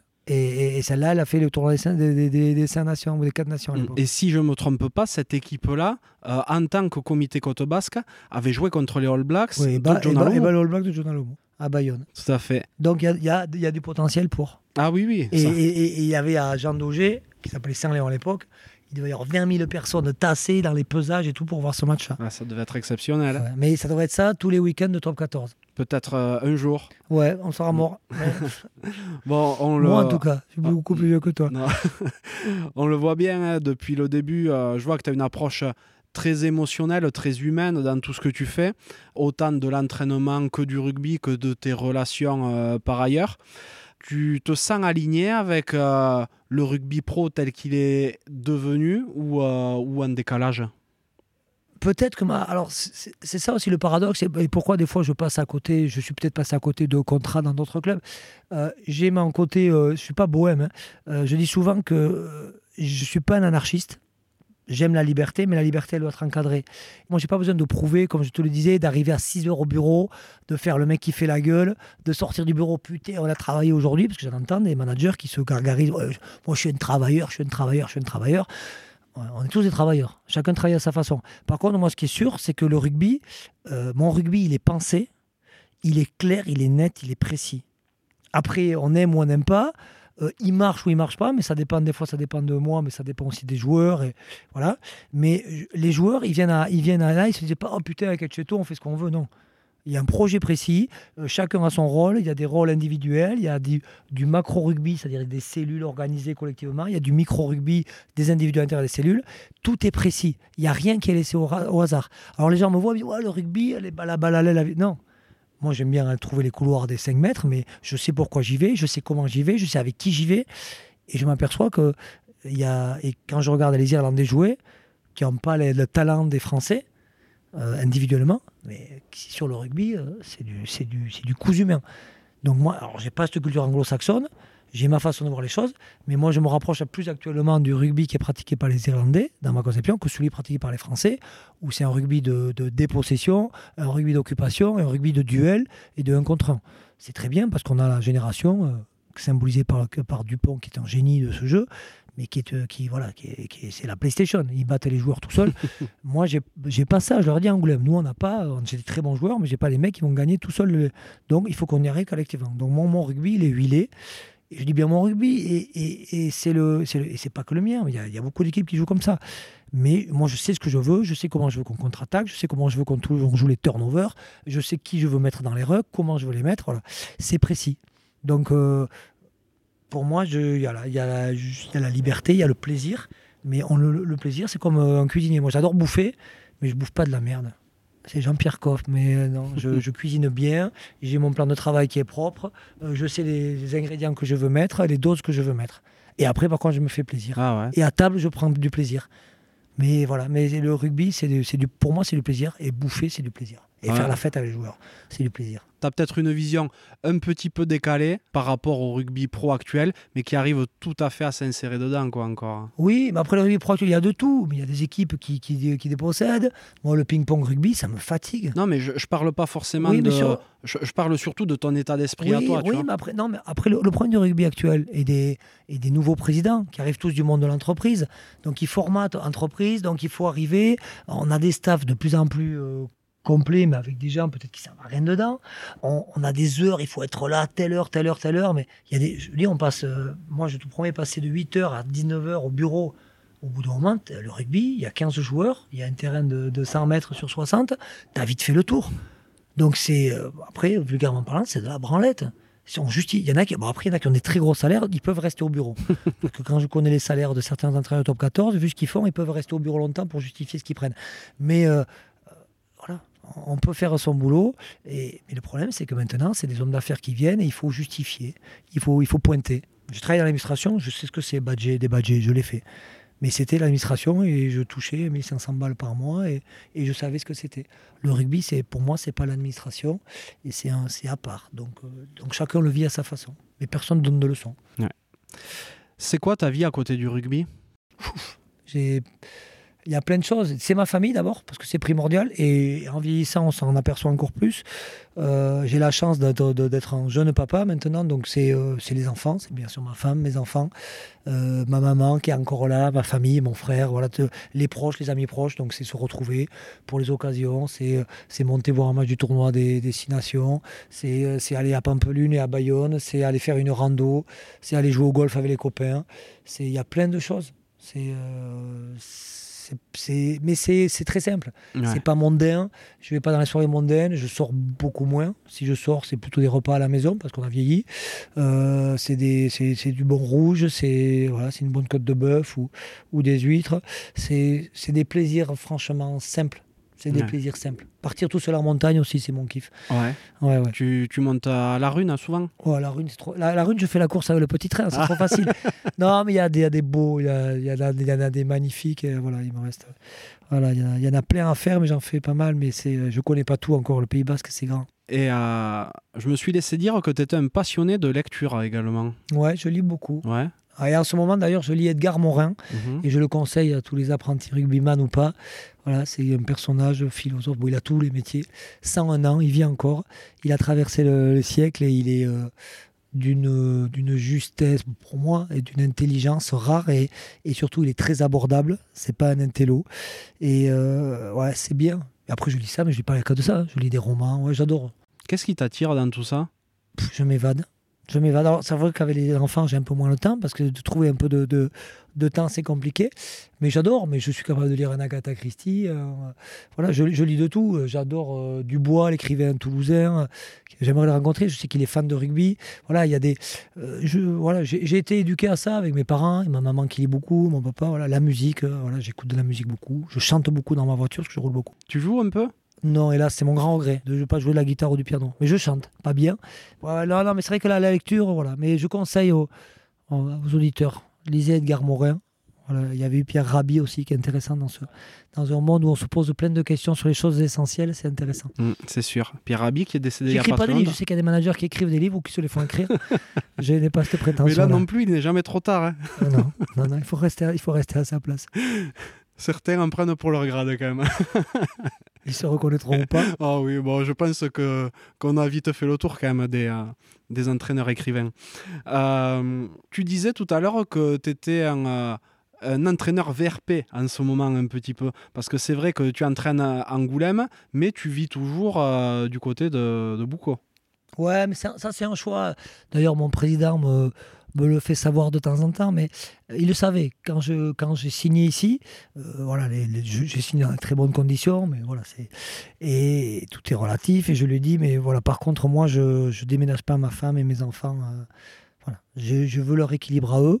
Moi, je me, moi, je m'en fous de musée, de faire de la voiture. Voilà. Donc, quand je dis je suis VRP, mais là, j'ai trouvé un bon compromis parce que je vais en voiture jusqu'à Bordeaux et puis j'ai un train d'une demi-heure entre Bordeaux et Angoulême. Voilà. donc, c'est très bien. Euh, je suis assez, euh, présent ici. J'ai confiance aussi dans les gens avec qui je travaille parce que j'ai un super staff. Mais j'ai besoin de cet équilibre de vie. Ce que j'ai dit à mon président, moi, j'ai pas envie d'être aigri, de mauvaise humeur. J'arrive toujours de bonne humeur. Je suis, je né comme ça. Donc c'est merci papa, merci maman. Je suis né heureux et euh, j'ai vécu une belle enfance et une belle jeunesse. Donc j'essaie de la prolonger le plus possible. Mais, mais voilà, mon métier, je l'adore. Mais comme je l'ai dit, j'ai pas besoin de dire, je vais pas venir mercredi alors qu'il n'y a pas les joueurs pour rester. Moi, voilà. Par contre, je suis à la maison, ma femme le sait, je suis sur l'ordinateur, je regarde les matchs, je fais, j'envoie deux trois mails, on travaille, on se téléphone. Mais on peut, voilà. Euh, ça se fait dans tous les autres métiers, bah travailler à distance. Évidemment. Je vois pas pourquoi moi, je pourrais pas le faire une fois par semaine, mercredi. Et puis après, euh, voilà. Donc euh, c'est toujours pareil, c'est justifier son salaire. après, si le président me dit on est nul, le, le, rugby que tu pratiques est nul, les joueurs se plaignent parce qu'on travaille pas assez, je me remettrai en question. Mais c'est pas pas le cas. Et malgré ça on a réussi à remonter l'an dernier et j'espère qu'on fera une belle saison cette année. Mais, mais j'ai des convictions, pas de certitude. Si jamais il faut se remettre en question, je suis capable de le faire aussi. Mais j'avoue que, comme mon équipe, je veux, voilà, ma famille, euh, j'aime bien aussi euh, compartimenter à ce niveau-là. Ma femme vient rarement au match, j'ai pas envie de, de, les, de les polluer avec ça. Quand j'entre à la maison, euh, on parle très rarement de rugby. Ah, mais du coup, ta femme n'est pas du tout dans le milieu du rugby? Du tout, c'est une golfeuse ceinture noire de karaté. C'est une grande sportive, mais pas du tout de pas du tout de rugby. Elle a découvert le rugby avec moi et j'ai trouvé ça génial. Voilà, Basque d'origine aussi? Non, elle est bretonne. Donc c'est euh, un caractère bien trempé. Voilà, donc c'est une bretonne et une voilà avec un père qui est plutôt navigateur et voilà c'est euh, non non c'est chouette. Non, non, c'est une belle rencontre. Et, puis surtout, c'est bien, comme je dis, je suis parti à l'étranger faire mes preuves. Mais avec les femmes, c'est pareil. Je ne suis pas allé chercher dans le giron du, dans le giron du rugby. Je vais chercher un peu plus loin. Et, euh, et, tu le disais aussi, hein, tu es, un, es un vieux nouveau papa. C'est pas trop dur de se remettre dans les couches après 50 ans? Euh, je vais dire c'est plus facile. J'ai appréhendé, mais quand on prend une femme plus jeune, c'est le risque du métier. Et après, non, franchement, parce qu'elle a la maturité, il y a, je suis plus stable aussi dans ma tête, je suis euh, plus équilibré, financièrement aussi plus à l'aise, donc on, on, se pose moins de questions. Il y a juste prendre les bons moments. Et comme euh, quand je commence à avoir euh, les problèmes de vieux, je me lève pour faire pipi, donc je me lève aussi pour le biberon. voilà. si ça tombe Pardon pour l'indiscrétion, mais il faut être honnête jusqu'au bout. Tu vas pousser pour que tes enfants ils, se lancent dans le rugby ou pas derrière? Écoute, j'ai des filles, j'ai deux filles, donc il y a une qui, était, qui aurait pu être, parce qu'elle elle s'est faite entraîner au lycée par Pierre Alvarez, et il me dit, mais ta fille, elle met des cadrages des bords à mes sports-études qui sont qui sont des apprentis, euh, voilà. Mais non, euh, elle, elle, a fait de la gym, du surf, tout, elle a touché un peu à tout, mais voilà. Et j'ai un petit Billy, alors Julia, j'espère qu'elle n'y jouera pas, il a 3 ans, et Billy qui a 6 mois, mais je serai vieux, mais j'espère que je pourrai encore lui apprendre à faire les passes des deux côtés et le, jeu au pied. Le plaquage, de toute manière, je pourrais pas lui apprendre, j'ai jamais su plaquer. mais c'est justement, tu t'es pas usé, donc peut-être que tu. la technique, je la maîtrise, mais c'est après, c'est l'envie de mettre la tête. Est-ce que tu as euh, un énorme souvenir euh, lié au rugby? Alors, quand je te parle de lié au rugby, c'est sur le terrain ou en dehors? Dans une carrière, même si j'ai pas une énorme carrière, j'en ai plein. Hmm. Euh, des émotions, mais j'en ai, j'en ai autant. Ce qui est drôle, c'est que j'en ai autant en, universitaire, avec la fac. Euh, j'ai plein. Mais ce que je dis souvent, et je le dis à mes joueurs, il y a des sensations quand tu as joué au rugby. Alors, il y a des souvenirs de bringue, il y a des souvenirs de troisième mi-temps, il y a des, des trucs qui t'ont fait rigoler, des trucs euh, des bagarres, des, des, des, engueulades avec des journalistes. J'ai plein de trucs. Mais ce que je dis souvent, et ce qui me manque le plus, et j'en rêve encore la nuit, c'est quand tu as un ballon, que tu prends un intervalle, ou ça m'arrive rarement, que tu plaques quelqu'un, que tu as la sensation de bien l'avoir pris, d'avoir euh, encore le, contact sur l'épaule. C'est ces sensations-là qui me manquent. Alors, je vais pas te dire l'odeur du camphre et tout ça, ça me faisait rigoler, moi, les vestiaires. J'étais pas un fan de, de, la, de la prépa d'avant-match. Par contre, les sensations d'une bonne passe qui arrive, ou de, ou de prendre un intervalle, ou de, ou de, ou de libérer un, mec dans un. Ça, ça me manque. Et des fois, on joue à toucher. C'est pour ça qu'on on répète. Il y a beaucoup d'anciens qui jouent à toucher. Et c'est ces sensations-là. Mais c'est pareil quand j'étais tennisman de, de, de réussir un beau revers lifté ou de voilà le voir faire par Federer, c'est magnifique. Mais quand toi tu le fais à ton niveau, c'est retrouver ces sensations de sportif.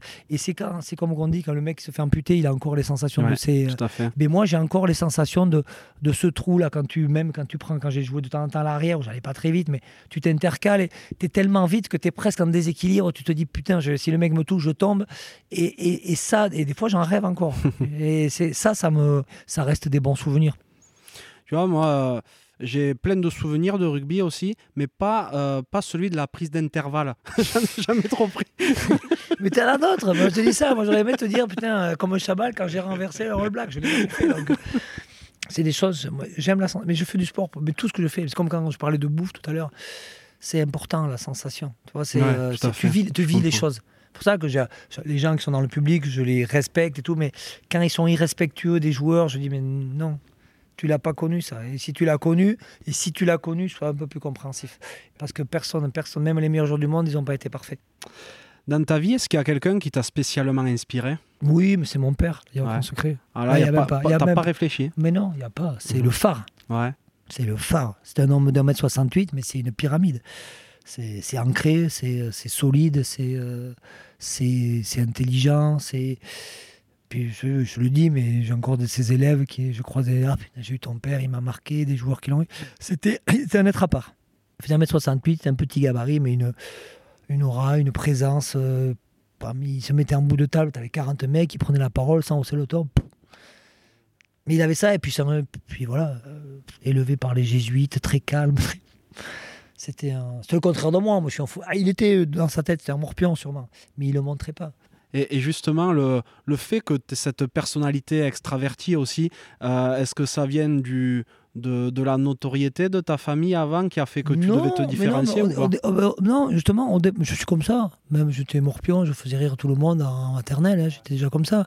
C'est ma personnalité. Après, des fois, euh, se, se cacher. euh, moi, j'ai pas envie. J'ai pas envie d'avoir. Tu sais, quand tu fais des trucs, euh, que tu te retiens, ou que tu dis pas les choses, que tu en as mal au ventre, que t'es pas bien, que j'ai pas envie de ça, moi.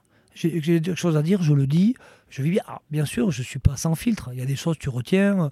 Euh, toi, euh, j'ai parlé de Raph Ibanez tout à l'heure. Euh, je, dis ce que je pense. Avec Raph, on n'a jamais eu cette discussion parce que j'ai pas envie d'aller. Voilà, s'il sent pas qu'il a besoin de la provoquer, on la provoque pas. On, se, voit, on se respecte, mais, mais je sais moi ce qui s'est passé. Mais je voilà, je peux pas. Et si un jour Raph il vient me dire, ah, qu'est-ce que J'ai dit, Raph, j'ai dit la vérité. Alors, j'ai pas envie d'aller chercher le conflit, mais il y a des, je peux pas euh, passer à côté, je peux pas ne pas dire les choses, les garder et devenir aigri. Je peux pas ça. Voilà. euh, alors on peut dire, c'est un frimeur, c'est un extravagant. Mais tout, euh, si un jour je mets si j'ai les cheveux longs, il fait le malin. Si j'ai les cheveux courts, il fait le malin. Si j'ai les cheveux mi-longs, il y, a- toujours un truc, je m'en fous. Mais c'est juste parce que voilà, ma notoriété, c'est la notoriété du quartier. Il y a quelques baïonnés qui me connaissent, c'est les 3-4 personnes qui regardent le rugby. Voilà, moi je suis pas, je vais dans la rue, personne ne m'emmerde, je peux me balader tranquille. Mais euh, voilà, il n'y a pas de. Non, non, j'ai aucun souci avec ça. J'ai, je, joue pas un personnage, je suis Mhm. comme ça. Ah oui, ça, ça, ça je suis ça comme ça, je suis capable encore de me, de me foutre torse nu au fait de Bayonne à 50 ans alors que je suis dégueulasse. Je m'en fous. je m'en fous, ça m'amuse. Je sais que ça, et je sais que ça, et ça m'amuse, je sais que ça énerve quelques heures, donc ça m'amuse encore plus. J'ai revu un tweet euh, passé il n'y a pas très longtemps à ce propos que tu avais écrit il y a 6 ou, six ou 7 ans même. hein. Quelqu'un qui te disait ah, Cette année, on ne te verra pas euh, chemise ouverte à, à Bayonne. Ah, c'est un Moléoné qui me poursuivait. Ah, ah, d'accord. J'avais parlé de sa femme. Oui. C'était ça m'a ça m'a beaucoup et ça fait fait rigoler aussi. Ah bon alors ça va. Mais non, mais il n'y a pas de. Voilà, mais c'est de. C'est la rançon de la petite de la gloriola de Ouais, non, Ça m'amuse, je m'en fous. Je ne me, prends pas au sérieux et je ne prends pas ça au Ah sérieux. oui, c'est important. Dans ta vie, est-ce qu'il y a une claque ou un échec qui t'a vraiment fait grandir? Et je parle pas que rugbystiquement. hein. Non, moi c'est vrai, c'est la mort de mon père. Mais ça m'a fait grandir, ça m'a fait, euh, euh, ça m'a fait mal, ça cicatrise jamais. Et surtout, ça m'a, je me suis aperçu que je jouais au rugby pour lui. Donc ma carrière, quoi, qui était ce qu'elle était, mais je, je pensais que ça allait me, tu vois, parce que je suis un fan de cinéma, de bouquins, je me disais putain le je vais, je vais avoir de l'envie, je vais jouer pour lui, je vais avoir cette rage. Et je me suis aperçu que j'avais envie qu'il soit là. Quoi. Et que jouer sans qu'il me regarde, ça n'avait plus aucun intérêt. Donc j'ai joué, mais et après je me suis dit, euh, je, je, vais faire passer ses convictions. Mhm. Mon père, il disait voilà, que faire du rugby de mouvement avec des idées arrêtées, euh, c'était impossible.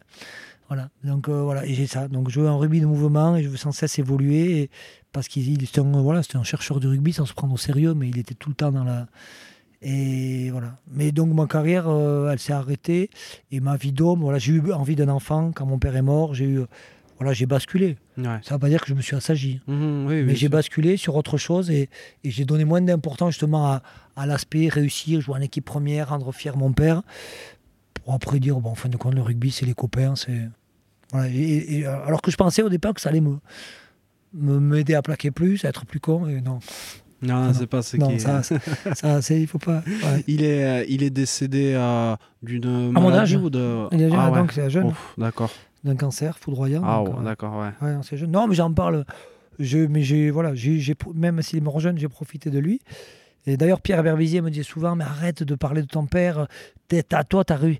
Je dis oui, mais Pierre, je lui disais, mais mon père, c'est, c'est pas, c'est pas un complexe. C'est, j'ai, j'ai tué le père depuis longtemps, il est mort. Mais euh, j'ai surtout, euh, c'est, euh, on a des modèles dans la vie. Alors, il y en a qui ont des acteurs, des, maintenant c'est les réseaux sociaux, c'est les influenceurs, c'est Nabila. Moi, c'était mon père c'est mon père et j'adore ma mère et j'ai mon frère qui est voilà qui est mon, modèle aussi. Mais c'était mon c'était la personne qui, savait en une parole me, faire arrêter de déconner me dire que j'avais pas été bon que j'avais été bon. Mais c'était voilà on a besoin de ça. Quelle est ta plus grande réussite mes enfants et mon mariage je me suis marié qu'une fois voilà. Non c'est c'est ça parce que je me suis euh, j'ai jamais été tout fou mais je me suis dispersé j'ai eu mon petit succès euh, et, je me dis, je vais pas y arriver. Et puis, et puis, puis j'ai rencontré la femme qu'il fallait. J'ai une une première fille que, j'aime à la folie, qui est ma grande Lola. Mais après, voilà, c'est elle et mes, mes, deux, mes deux enfants que j'ai, voilà, Julia et Billy. C'est ouais, parce que c'est en fin de compte, il n'y a que ça, parce qu'on s'aperçoit, on papillonne, on fait des trucs, on a les copains qui sont là, les amis. Mais euh, quand on a les vrais problèmes, c'est la famille. Et ma maman qui vieillit, elle est là je sais que voilà, moi c'est moi qui vais vieillir et je sais que c'est eux qui seront là, donc ça c'est important. Si tu pouvais reparler au petit Vincent, qu'est-ce que tu lui dirais? Putain. franchement, il y a, y a ouais, je, je sais pas si j'aurais envie de faire une carrière de sportif de haut niveau, mais si je devais la faire, je, je, je travaillerais différemment. Parce que je. Au foot, cette fois Ouais, ou au foot ou au rugby. Mais je sais qu'il y a des choses que je ferais mieux. Mais peut-être que dans mon état. J'en parle souvent avec Guy Akoseberi qui a eu. Et lui, il a, lui il, a, il, a, été international, mais ça s'est joué à. Parce qu'il était sûrement plus doué que moi. Mais voilà, il y a le déclic. Mais il avait ce petit truc en plus. Et ça, je l'avais pas. Alors même si je me parlais, est-ce que, est que la lanterne s'allumerait pareil euh, J'adore le sport de haut niveau. Je suis j'adore les, les, happy endings, j'adore les. Euh, je parle des, histoires. Hein. Je parle pas des massages. et euh, j'adore les, les, histoires qui finissent bien. et j'aime le sport à succès. Mais en même temps, il faut se donner les moyens pour ça. Et quand j'admire les Tiger Woods, les Federer, les Cristiano Ronaldo, les, ces joueurs-là qui sont exceptionnels, je les admire. Je suis pas jaloux de ça, au contraire. Mais je me dis, ça, c'est pas ma planète. C'est des extraterrestres. Et il y en a peu. Après, des joueurs moyens, même s'ils ont eu trois sélections en équipe de France, je ne les envie pas du tout. Euh, voilà, j'aurais pu en avoir une ou deux. Ça n'aurait pas changé ma vie, si, parce que dans le, milieu, il paraît qu'il faut avoir la cocotte, mais ça n'aurait pas changé. J'aurais pas été meilleur ni moins bon, j'aurais pu l'être. Mais euh, c'est juste euh. Si j'avais eu envie d'être un sportif d'exception, ce que je me serais dit, ce que j'aurais dit au petit Vincent, ça n'aurait pas été suffisant parce que j'avais, j'ai pas ni la qualité athlétique ni la qualité mentale, je pense. Pour, euh, j'aime bosser, j'aime me faire mal, j'aime aller faire un, gros footing, mais aller chercher le petit truc au-dessus, il faut avoir une fin particulière ou une haine ou une, une, une passion que, qui est pour moi du niveau supérieur. Donc au petit Vincent, j'aurais dit euh, continue à faire ce que tu fais, c'est pas, mal. T'es pas malheureux. Quels sont tes rêves aujourd'hui? De vieillir en forme pour m'occuper de mes enfants. Et franchement, de c'est pas un rêve, mais c'est une satisfaction personnelle, c'est d'arriver ici avec ce club à le pérenniser et à en faire un club qui joue bien au rugby et qui est bien. c'est, on va dire, c'est la division en dessous. Moi, ma, ma- mon, mon rêve, c'est de bien vieillir et de, de- voilà, ça c'est important. C'est très égoïste, mais c'est familial. Mais euh, je t'avoue que arriver et c'est pas c'est pas dire à tout le monde Ah, c'est arriver avec mes convictions avec le jeu que je veux faire avec avec le staff qu'on est en train de construire à faire une belle saison et, à, avoir envie de la prolonger une année de plus et de, prendre du plaisir avec euh, avec ce club là ouais ça ça me ça serait une satisfaction. Je ne rêve pas d'aller entraîner à, à Toulon à Clermont. C'est pas c'est pas un truc Euh, je sais que financièrement ça serait pas mal de pour finir ma retraite et, me barrer me barrer à l'étranger mais pour l'instant, voilà, c'est pas mon rêve. Il est plutôt euh, d'être équilibré en famille, de, de garder cet équilibre-là, de bien vieillir et rugbystiquement d'aller au bout de, mes intentions. De pas me dire ah putain, en fin de compte, t'as beau dire, t'as beau parler de jeu, de ceci, t'y arrives pas. Et, c'est vrai que dans ma carrière d'entraîneur, il y a eu des hauts et des bas et j'ai des convictions, mais j'ai aucune certitude. Donc me dire allez, ça va payer. Ton travail, tout ce que tu mets en place depuis des années, ta, ta- tes convictions, ta façon de faire, euh, le fait que tu sois un peu à part aussi peut-être, mais ça je le cultive pas, c'est comme ça. Mais que ça, qu'au moment donné on me dise en fin de compte t'es une tête de con, mais euh, voilà, bravo pour ce que tu fais. ça c'est important, la, Ouais. mais la reconnaissance des, voilà, des, des gens que, que j'estime. Ouais, tout à Les fait. autres euh, ils font ce qu'ils veulent. Eh ben, ben, tu vois, ça, ça rejoint un peu la, la question que je vais te poser maintenant.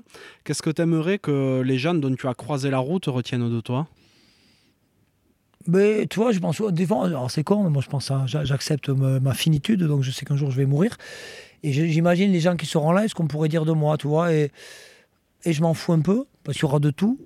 Mais euh, tu vois, là j'étais au fait de Bayonne, j'ai croisé des gens, des jeunes, sais, des jeunes bayonnais qui, à 10 ans, devaient m'insulter parce que j'entraînais Bordeaux, qui se sont arrêtés. Merci pour ce que tu fais, merci pour ce que tu as fait, merci pour le jeu que tu pratiques. Et ça, je ne l'invente pas, ça c'est vrai. D'ailleurs, mes copains ont dit Putain, il y en a marre de faire les fêtes de Bayonne et toi, on se fait arrêter tous les deux mètres. Mais ça, c'est ça. Et en gros, c'est euh, merci pour ce que tu es. Et, et d'autres qui me disent euh, Ah putain, toi, je peux pas te voir. Merci, aussi à ces gens-là. Mais parce que je suis. euh, ils savent où se situer. Voilà. Et donc, c'est juste laisser une image nette. Pas être pas, pas dans le flou. On m'aime, on m'aime pas, tant mieux. Mais euh, au moins, je pas se dire, mais qui c'était Je veux pas qu'à la fin de ma vie, on dise, même que ma famille dise, mais qui c'était Il y a des gens qui partent et on ne sait pas qui ils sont, qui ils étaient réellement. C'est vrai, tout à fait. T'es heureux dans ta vie aujourd'hui? Ça se voit ou non? Ouais, je suis très heureux. Mhm. Oui. Ouais, ouais, je me suis, ouais, je suis très heureux. Franchement, je, bah, c'est con à dire, mais je suis heureux. Ouais, je suis heureux. Je, je gagne ma vie correctement. Donc on dit l'argent fait pas le bonheur, mais il y contribue. Euh, j'ai, j'ai une femme qui est magnifique, qui est extraordinaire à tous les niveaux. J'ai des enfants magnifiques qui sont en bonne santé. J'ai, ouais, des amis fidèles, je pense. J'ai, voilà, je, je- je vis de ma passion. Ouais, que le, que de, on vient, on vient de Tarbes pour m'interviewer. Exactement. Que demande le peuple? Non, non, bien sûr, je suis heureux. Trop bien. Tu sais que le podcast s'appelle La Cravate et il y a une question qui revient à tous les épisodes. C'est à quoi voudrais-tu mettre une cravate? Ah, la connerie. Ouais, euh, la connerie, mais il y en a partout. Il y en a dans la politique, il y en a. Je parlais euh, euh, tout à l'heure du livre, du livre que je lisais, mais de ces gens qui ont, qui ont de la compétence et qu'on n'écoute pas. C'est-à-dire que, voilà, euh, des fois, je mettrais une cravate aux émissions RMC, que je trouve à la limite du, facho. Euh, mettre, mettre, une, mettre une cravate. euh, voilà, il y a des, des- choses qui me, me font sortir, qui me font sortir de mes gonds en permanence, mais. à, mon niveau, qu'est-ce que je fasse? C'est moi, c'est éduquer mes enfants, éduquer mes enfants pour que pour qu'ils essayent de, de, vivre dans un monde meilleur. Mais moi, je suis pas donneur de leçons. Par contre, des, des choses qui me font sortir de mes gonds, voilà, euh, moi, Hanouna, la culture Hanouna, j'ai envie d'y mettre une cravate. Je trouve ça con, mais c'est très, c'est regardé par des milliers de gens et peut-être que toi aussi t'apprécies. Non, Mais- non, non. Voilà, c'est non, mais je sais pas, mais je juge pas. Mais il y a tellement de choses et, et je pense que ça c'est vraiment très subjectif comme euh, comportement. Après l'injustice dans le monde, le réchauffement de la planète, euh, dire aux, aux politiques qui se soucient pas de ça, que tout, on est dans une société de contradictions permanentes. Et c'est ça qui, me gêne parce qu'il n'y a pas de, voilà, il y a pas de, je vois pas de ligne directrice dans notre société et ça fait que euh, on part dans tous les sens. Euh, la je parle pas de la télé-réalité, je parle des, euh, des, des, gens qui passent leur vie au téléphone. Moi, j'étais le premier à faire les réseaux sociaux, ça m'amusait, mais c'était du troisième degré. Voilà, les gens qui sont au premier degré sur les réseaux sociaux, j'ai envie de tous les cravater, qui n'ont pas un, bon humour. Et on parle de racisme, de, de, tout, euh, de, tout, que ce soit contre les, contre les homosexuels, contre tout, tout, tout, tout ça me gêne, mais en même temps, qu'est-ce que tu veux faire Le problème, c'est où on se met en politique où on rentre. Et moi, je ne me vois pas faire ça parce que je parce que j'ai pas la compétence, que j'aurais pas la patience, que j'aurais sûrement pas la, la, qualité pour le faire. Mais il y a des choses qui peuvent te faire euh, te révolter. Mais je sorti des j'en sais rien, j'en sais rien parce que parce que le problème et je pourrais me mettre une, auto cravate parce qu'au bout d'un moment on est égoïste. Mm-hmm. Ouais, c'est sûr. Parce que quand j'entends, moi j'écoute lui, je fais pas, euh, j'écoute France Inter le matin dans la voiture, les, témoignages des mecs qui accueillent, euh, justement, tu parles des Ukrainiens qui accueillent, je trouve ça génial. Mais moi, est-ce que je serais capable d'accueillir euh, des réfugiés chez moi actuellement? De me sortir de mon petit confort? Mais moi, j'ai aucune leçon à donner, puisque moi, je suis centré, que je le répète, sur ma famille, sur mes amis, sur mes proches, et que j'ai aucune action sociale à part celle d'essayer de donner un peu de bonheur aux gens. Mais je me dis pas que j'ai une action sociale. C'est malgré moi. Donc là, voilà, euh, tu peux, le truc que tu vas regarder, je m'auto-cravate parce que, parce que j'ai pas un rôle essentiel dans la société. Quoi.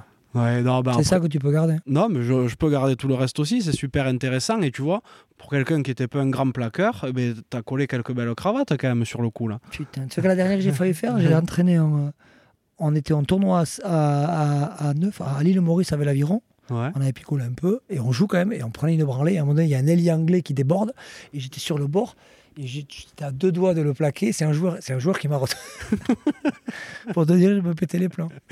Ça, c'était pas très important, mais c'était rigolo. J'ai failli laisser une cervicale parce que ça aurait été mon mauvais côté. Oh purée. Mais voilà, donc euh, la cravate, voilà. Auto-cravate, ce que tu veux. Tu fais ce que tu veux, mais j'ai pas de. Voilà. Je lis, je me renseigne, j'écoute, mais j'ai pas de, de leçons à donner parce que moi, je j'agis pas pour la société. Non, mais sans, sans forcément donner des leçons, tu, tu peux faire des constats comme tu l'as fait là, et puis, puis ça peut questionner aussi, quoi. Qui est-ce que tu aimerais que j'invite sur un prochain podcast? Régisson Ah, ce serait super. Sacré personnage, lui aussi. Ouais. Atypique et qui a chargé. Mm. Lui, il a la famille du rugby, elle n'a pas été très solidaire. Il a chargé. Parce que des mecs comme ça, il y en a, et c'est original. Alors, bien sûr, il y a un échec sportif, mais bon. Il, y a des réussites aussi. Et il y a beaucoup de réussites. Et c'est surtout ces, trajectoires, moi, qui me plaisent. Lui, c'est un mec chouette. Régis Son, c'est le genre de, de gars qui peut, euh, qui peut entraîner l'UBB euh, un jour et trois mois après aller entraîner dans un collège en, Écosse, je crois, ou en Irlande. Il l'a fait, il a amené toute sa famille, et puis après il est parti à Toulouse avec du succès, puis il repart prendre la Je lui avais dit qu'il se mettait dans un truc difficile. Et euh, tu sais qu'on a failli prendre les Fidji avec, avec Régis. Oh. On était sur la shortlist avant Verne Cotter. Mais tu sais que ben, ça vous irait bien. Ouais, mais j'ai vu que, comment il s'appelle, l'ancien allié du Racing, euh, disait qu'il fallait des entraîneurs fidjiens parce qu'ils n'étaient pas trop contents du résultat du rendu. Mais c'est vrai que c'est un truc moi qui m'aurait plu. C'était avant que je vienne ici. On, était on s'était mis avec une relation commune de, avec Régis sur le ça, c'est un projet qui m'aurait vraiment. Et là, là j'ai embarqué la famille, par contre. Parce que les allers-retours en voiture, ils ont été là. ouais, ça aurait piqué. Il aurait fallu acheter une pirogue.